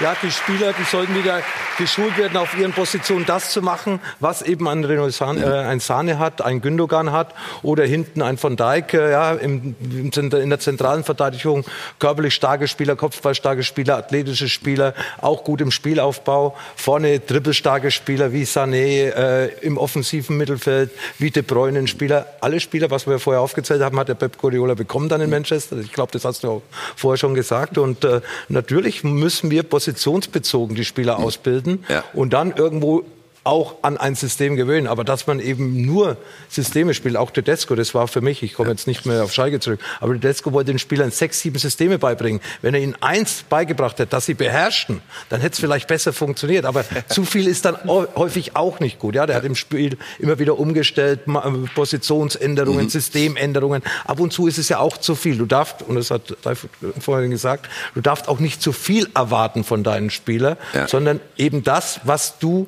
denen zutraust. Und ich glaube, dass eben die Spieler, die in der, im jungen Jahr das machen können, was sie vielleicht wollen, zu was sie Lust haben, nämlich dribbeln, nämlich auf Tor schießen, nämlich äh, was Verrücktes machen, dass das teilweise auch verboten wird. Und das würde ich nicht verbieten, sondern die Spieler sollen Lust und Laune haben mhm. und sollen ihre Stärken, ihr Talent einbringen ja. in die Mannschaft und dann später im Endeffekt das auch in höheren Ligen zeigen. Also Luther, halt mir fest. Entweder bildet die jungen Spieler endlich wieder zu Fußballern aus und nicht zu Systemspielern, oder aber gebt die Liga frei für neue Investoren. Eins von beiden, vielleicht beides zusammen, könnte dazu führen, dass wir den Anschluss wieder herstellen. Mal schauen, wie unsere User das sehen. Ricardo, du hast paar, paar Sachen, ne, oder? Ja, wir haben gefragt, muss die Bundesliga die 50 plus 1 Regel kippen und Investoren zulassen?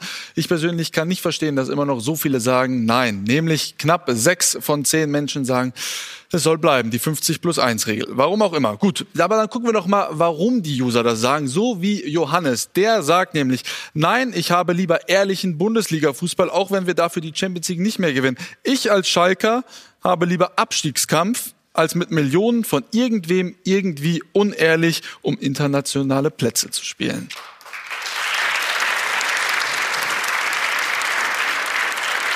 Ein offenes Thema, also, das wir hier heute auch nicht abschließend klären können.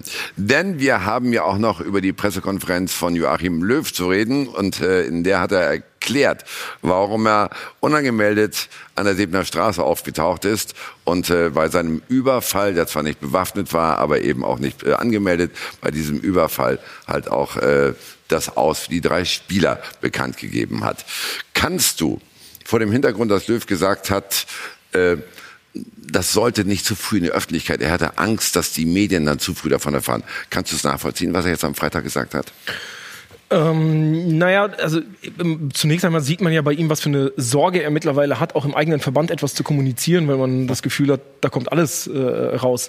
Ähm, ich hätte ihm, glaube ich, trotzdem eher gewünscht, dass er das Ganze in einem Hotel macht ähm, und möglicherweise dann die Spieler einmal zu sich kommen lässt und das in aller Ruhe macht, als äh, so, ein, so eine Art ähm, Überfall dort zu machen. Im Übrigen, was ich ziemlich witzig fand, ist gestern, dass das Herr Grindel, ähm, Grindel wirklich glaubt, Herrn Löw Medienkompetenz noch beibringen zu können. Ich meine, Reinhard Grindel, der ist jetzt letztens von einem Interview einfach aufgestanden und rausgegangen und ähm, ist derjenige, der im, im Sommer womöglich die, die schlimmste Form von äh, Abgesang von dem, von dem Nationalspieler hatte. Also das, hat, das hat Schal Schalker Auswüchse fast schon beim DFB.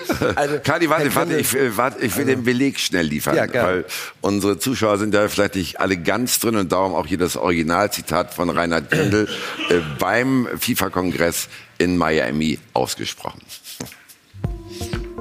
Ich glaube, dass es klug gewesen wäre, schon am Dienstag, am Tag der Entscheidung im Rahmen einer Pressekonferenz persönlich einerseits die Wertschätzung für die Spieler deutlich zu machen, andererseits der Öffentlichkeit zu vermitteln, warum man jetzt einen anderen Weg gehen will. Ich bin am Vormittag angerufen und umfassend informiert worden. Es wäre möglicherweise richtig gewesen, umfassend alle Mitglieder der Delegation zu informieren. So, Kadi, wie ist das jetzt zu interpretieren? Ja, das, das ist, vor allem ist es so wahnsinnig witzig weltfremd. Und äh, so erleben wir Herrn Grindel, wenn er sich äh, zur großen Fußballlage äußert, ist er so oft. Also zu glauben, äh, dass mit einer Pressekonferenz äh, das für mich Allerwichtigste, nämlich dass die Spieler es zuerst von Löw erfahren. Und das hat der Löw gemacht und das stand für ihn über allen. Insofern diese äh, Stilkritik an Löw finde ich echt schwierig. Aber dass der Grindel glaubt, dass das dann möglich wäre, wenn ich eine Pressekonferenz einberufe. Ähm, ich weiß nicht, ob Herr Grindel das jemals gemacht hat, aber da gibt es dann E-Mails, da gibt es Verteiler, da werden Leute, ähm, wie wir von den Medien, ähm, dann informiert. Und dann sagst du, es gibt heute eine Pressekonferenz, außer gewöhnlich, wir verraten nicht, worum es geht.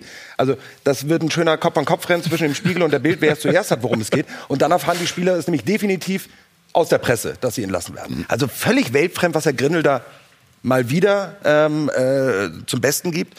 Ich möchte ähm, Löw gar nicht unbedingt in Schutz nehmen, aber ich möchte einfach zumindest mal überlegen, wenn jeder sich in die Situation selber hineinversetzt, zum Beispiel eine Beziehung zu beenden. Da gibt es nie den richtigen Zeitpunkt, da gibt es nie die richtige Art und Weise, das zu tun. Entscheidend muss bei so einer äh, Sache immer stehen, ist die Entscheidung, mich zu trennen, richtig oder falsch. Und die hat Herr Löw für sich ganz deutlich beantwortet, ja. Das Ergebnis, ob es so ist, da können wir jetzt alle äh, äh, erzählen, äh, ob die Jungen es können oder nicht, das wird sich zeigen. Ja. Die Art und Weise, wie Herr Löw das gemacht hat, eine Entscheidung nicht über Hals über Kopf nach der WM zu entscheiden, sondern sich eine Entwicklung auch der Spieler anzuschauen, dann für sich zu entscheiden, vor dem Beginn einer neuen Ära, nämlich jetzt mit den Qualifikationsspielen, mhm. einen Schnitt zu mecken, zu machen, der sauber ist, es klar zu kommunizieren an die Jungs, ähm, ob das nun zwei oder fünf Minuten dauert, ähm, also eine Beziehung zu beenden, die ähm, schmerzt genauso, wenn es eine halbe Stunde dauert und 30 mhm. Rosen auf dem Tisch liegen. Ähm, das ist mir zu einfach und ehrlicherweise das Fass haben die drei Jungs aufgemacht, mit ihren Social-Beiträgen dann selber über Stilfragen zu reden. Ja. Das hat das Thema eigentlich erst groß gemacht, dass die Jungs selber den Weg über diesen, äh, über Social-Kanäle an die Öffentlichkeit gegangen sind. Das wurde auch nicht hinterfragt. Gut. Alles verstanden, aber steht ja immer noch dieses Stichwort Endgültigkeit. Äh, da hat Löw halt zum einen gesagt, das ist eine Entscheidung für die Ewigkeit, zum anderen hat er schon wieder ein bisschen eingeschränkt. Hören wir doch mal drauf. Ich weiß, ich weiß gar nicht, im Fußball, ich weiß nicht, was im nächsten Jahr sein, im nächsten Jahr sein wird. Äh, was ist in einem Jahr? Das sind alles so hypothetische Dinge. Ich habe ich, ich hab keine Ahnung, was da passiert. Äh, Faktisch, ich habe den Spielern gesagt, ich plane ohne euch die Qualifikation und ohne euch die EM und erwarte, dass unsere jungen Spieler sich dementsprechend eben auch entwickeln. Also ich meine, klarer kannst du es doch nicht sagen. Das, ist, Also, äh, also das das Allerwichtigste, bestmöglich gemacht. das Allerwichtigste ist die Klarheit. Eben. Ja. Vor allem Spieler wollen das auch und Spieler auch auf diesem Niveau. Klar ist man dann enttäuscht oder man kann über Art und Weise diskutieren, aber es ist klar und er ist letztendlich ist er zuständig aber, für diese Entscheidung. Aber Taifun, äh, also habe ich da was falsch verstanden? Er hat doch wörtlich gesagt, weiß ich, was im nächsten Jahr ist und ich plane doch nicht für die Ewigkeit. Also Ja, hat und er Lothar hat auch noch mal ein Comeback gegeben in sehr Eins? späten Jahren. Also mit 38 hast du auch Ja, noch mal ja, aber, gespielt. aber Moment mal, letzte, Also, kann letzte, immer Woche, passieren. letzte Woche haben wir doch gehört, das ist endgültig und hat er sich jetzt nicht vorgestern ein Hintertürchen wieder offen gelassen. Nein, er hat nicht gesagt endgültig. Er hat gesagt für die Qualifikation und die EM erstmal. Und lass Also, Lothar mal. Entschuldige. Ja. Hey, also Jogi Löw, ich bin der Meinung, weil wir haben von einem Eiertanz gesprochen, jetzt hat er gesagt, er will das vermeiden. Wir haben sehr viel diskutiert in den letzten acht Monaten.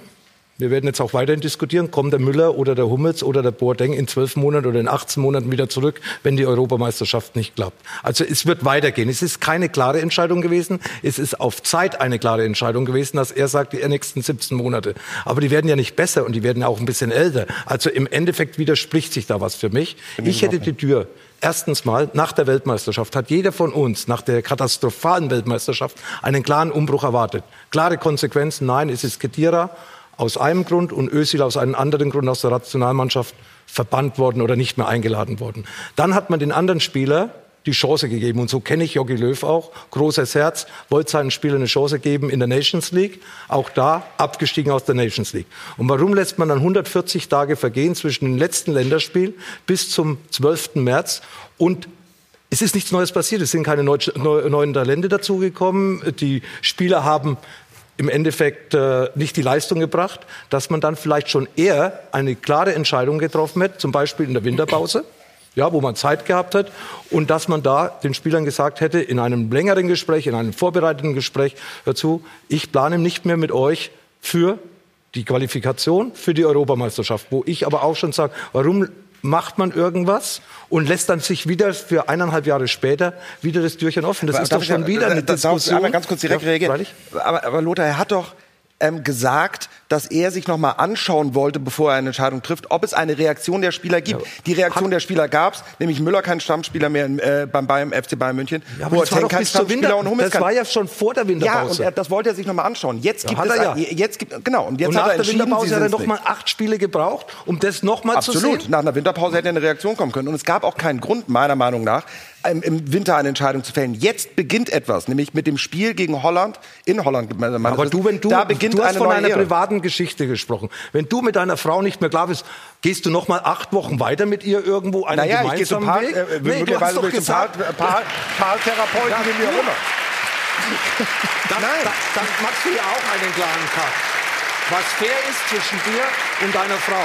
So hätte ich den Cut erwartet von Jogi Löw, wenn er schon nicht nach der Weltmeisterschaft diesen, diesen Weg gehen will, weil er auch mit den Spielern sehr viel erlebt hat, sehr viel Erfolg gehabt hat, nochmal eine zweite Chance zu geben, Nations League. Aber wenn er sich jetzt erst sicher ist, dass er die Liebe nicht mehr spürt, um in der Beziehungssprache zu bleiben, Ja, dann aber ist es doch jetzt gar- konsequent. die- die haben- Aber man muss da klar festhalten, das, was Jogi ja auch getan hat, über den Wert, über den sportlichen Wert der Spieler und die Bedeutung in der Kabine dieser Spieler entscheidet nur der Bundestrainer. Ja. Ja, das ist schon mal Fakt. Das, klar. hat er nochmal sehr deutlich gemacht, auch in, in seiner Pressekonferenz, wie ich finde. Äh, und er hat das Recht, er hat die Macht und er hat auch die Pflicht, für uns als Nation die besten Spieler auszuwählen. Für die nächsten Länderspiele. Und wenn er jetzt entscheidet für sich, dass bei der EM oder jetzt auch für die Qualifikation zur EM, Lothar, wenn er sich entscheidet, ich muss die jungen Spieler testen, auch für die Zukunft, finde ich das eine richtige Entscheidung. Ich würde mir an der Stelle übrigens auch etwas mehr Vertrauen wünschen, denn immerhin hat er auch dafür gesorgt, dass wir Weltmeister geworden sind. Aber das Mirko, ich, warte mal, ich, Mirko, ich habe ja nicht großes gesagt, Vertrauen in dass, dass ich Arbeit. gegen den Umbruch bin. Nur jetzt den Zeitpunkt mitzuteilen, den kritisiere ich. Der Umbruch finde ich sogar richtig, weil wir junge, talentierte Spieler haben, die einfach den Weg mit Jogi Löw für die Europameisterschaft, für die Weltmeisterschaft gehen sollten, weil wir einfach enttäuschende Ergebnisse hatten mit der Nationalmannschaft. Der Weg ist für mich ganz klar Das ist und da stehe ich auch voll hinter Jogi Lothar, du hast recht. Ich finde es auch ein Aspekt, äh, auch darüber nachzudenken, finde ich auch gut zu sagen, ich muss doch jetzt nicht entscheiden, ob ich in einem Jahr noch auf Thomas Müller verzichte, der ein wichtiger Spieler weiterhin sein kann, auch so als Typ. Ich kann das nicht beurteilen. Ich war nie mit Thomas Müller zusammen in einer Kabine. Vielleicht ist es auch nicht. Das kann nur der Bundestrainer entscheiden, ja, weil er war mit ihm bei großen Turnieren lange zusammen und kann das entscheiden.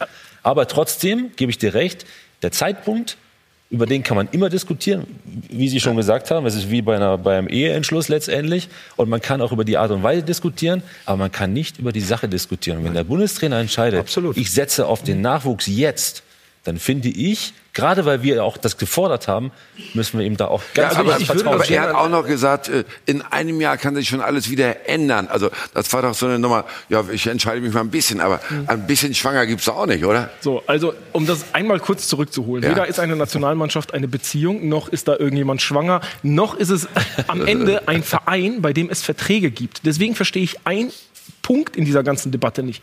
Warum teilt man den Spielern nicht einfach mit? Im Moment reicht es nicht. Ich kann euch nicht einladen, weil ich andere testen möchte. Ihr habt wahnsinnig große Verdienste, aber jetzt im Moment reicht es nicht aus. Was, was passiert denn, wenn, warte mal, aber ganz so kurz, geht was mit passiert Weltmeister denn, nicht um, sie auf der ist doch Wartebank zu wurscht, lassen. aber was passiert Also- denn, wenn Boateng im Sommer wegwechselt? Keine Ahnung, zu äh, Paris und spielt nochmal seinen dritten größten Frühling, den er je gespielt hat. Das ist der beste Innenverteidiger Deutschlands. Und die Nationalmannschaft hat auf der Innenverteidigerposition Ja, Probleme Moment, da muss vor der Europameisterschaft. Ja, genau. Da muss Jogi Löw sagen, alles klar, ein Projekt hat nicht funktioniert und ich hole dich zurück. Aber eine und, und, hole ich zurück, weil die anderen das nicht geschafft haben. Da hat er sich Ja, geirrt. was ist, wenn Aber Boateng dann hätte- hätte- beleidigt ist und sagt, ich will nicht mehr? Alright, dann ist es so. Aber Ja. hätte, hätte Herrentoilette. Fakt ist doch, äh, leistungstechnisch, jetzt hat es Herr Boateng nicht verdient, in der Nationalmannschaft Ja, zu spielen. nominiere ich ihn, Genau. nominiere ich ihn nicht. Ja, aber sind wir nicht die Ersten, also zumindest die Me- Medienleute, die dann sagen, ein Weltmeister, so geht man nicht um. Wir lassen dich auf, wir, wir, ähm, vielleicht brauchen wir dich. Und dann ist die Aber nächste wer hat denn das Nominierung bei wieder gemacht? Geht, Wer- man, wer hat geht man das- so mit aber Nationalspielern wer um, die das in den 100 letzten- Länderspiele haben? Nee. Wer hat Das das ist in den immer letzten nicht Khedira gemacht. Hat er auch gesagt hätte, Herr Boateng, also Sie hätten doch jetzt nicht auf Jogi Löw eingeschlagen, wenn er gesagt hätte, er ist momentan nicht in der Genau. Verfassung für die Nationalmannschaft zu spielen. Aber ich würde mir wünschen, dass er ich, zurückkehrt. Find, ich finde als Projekt, als Ansatz einen klaren Schnitt immer besser als dieses Dahingewabble. Die Spieler hätten sich genauso beschwert. Ja, absolut, ja, Also, absolut. Gut, um das Ich auf den aktuellen Stand zu wir bringen. ja alle einer Meinung. Ja. Meine Herren, um das auf den Ja, aktuellen. Stand zu bringen, Jogi Löw hat seinen neuen Kader nominiert. Alle haben den Umbruch gefordert. Steht dieser neue Kader mit Klostermann, mit Stark und mit Eggestein als Neulingen, steht der für Umbruch? Taifun? Ja, das sind im Moment die Spieler, die wir in der Bundesliga für die deutsche Nationalmannschaft, beziehungsweise jungen Spieler, die wir zur Verfügung haben, die auf dem Level jetzt sind, dass sie, dass sie die Verantwortung übernehmen sollen. Ob sie es dann letztendlich auf den Platz bringen, das wird sich zeigen. Das ist immer so. Wenn man einen Umbruch, Umbruch macht mit jungen Spielern, dann muss man, muss man schauen, wie sich äh, die Spieler dann auf dem Platz äh, präsentieren. Gut, ich frage mal anders. Klostermann, Stark, Eggestein. Ist das mehr wert als Boateng, Hummels und Müller? Zukunfts zukunftsorientiert ganz sicher, weil sie einfach noch einige Jahre vor sich haben und vor allem, was sie mitbringen, was ich bei den anderen ein bisschen vermisst habe, ist die Geschwindigkeit, die man heutzutage im Fußball braucht. Gut, dann warten wir ab, was passiert. Die Länderspiele stehen bevor gegen Serbien und gegen die Niederlande. Erstes Spiel der EM-Qualifikation. Von Torra, der O2 Fußball Talk. Der schnelle Abbinder in dieser Sendung. Drei Fragen an äh, Taifun Korkot, drei knackige Antworten. Also, wenn ich darüber nachdenke, was für mich Heimat bedeutet, dann Spanien. Warum Spanien?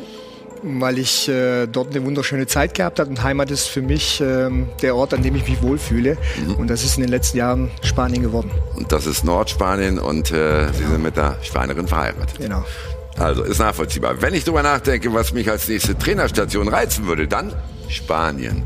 Ja, ähm, ich habe Möglichkeiten einfach auch durch meine, durch meine Sprachen. Von daher ist ja klar, welche Ligen dann auch, äh, über welche Ligen wir reden können. Gut, äh, sage ich mal, Bundesliga ist klar, türkische Liga wäre auch in Ordnung und spanische Liga Genau. vielleicht eben doch nicht so auszuschließen, oder? Ja, das sind alles Optionen, aber wie gesagt, ich bin nicht derjenige, der entscheidet. Aber man ist offen. Ja, klar, immer. Wenn ich mein Handy verlieren würde, dann. Super, hätte ich kein Problem damit. Was? Ja, kein Problem. Dann muss halt jemand bei mir vorbeikommen, wenn er mich holen will. Aber Sie haben Ihr Leben in dem Handy drin, oder nicht? Nee, ich versuche eigentlich äh, zu entschlacken Ja. und versuche wenig das Handy zu benutzen. Aber stellen Sie sich vor, Sie könnten dann keinen Vereinspräsidenten mal anrufen, um zu sagen, ich bin auch noch da als Nee, Trainer. muss ich nicht.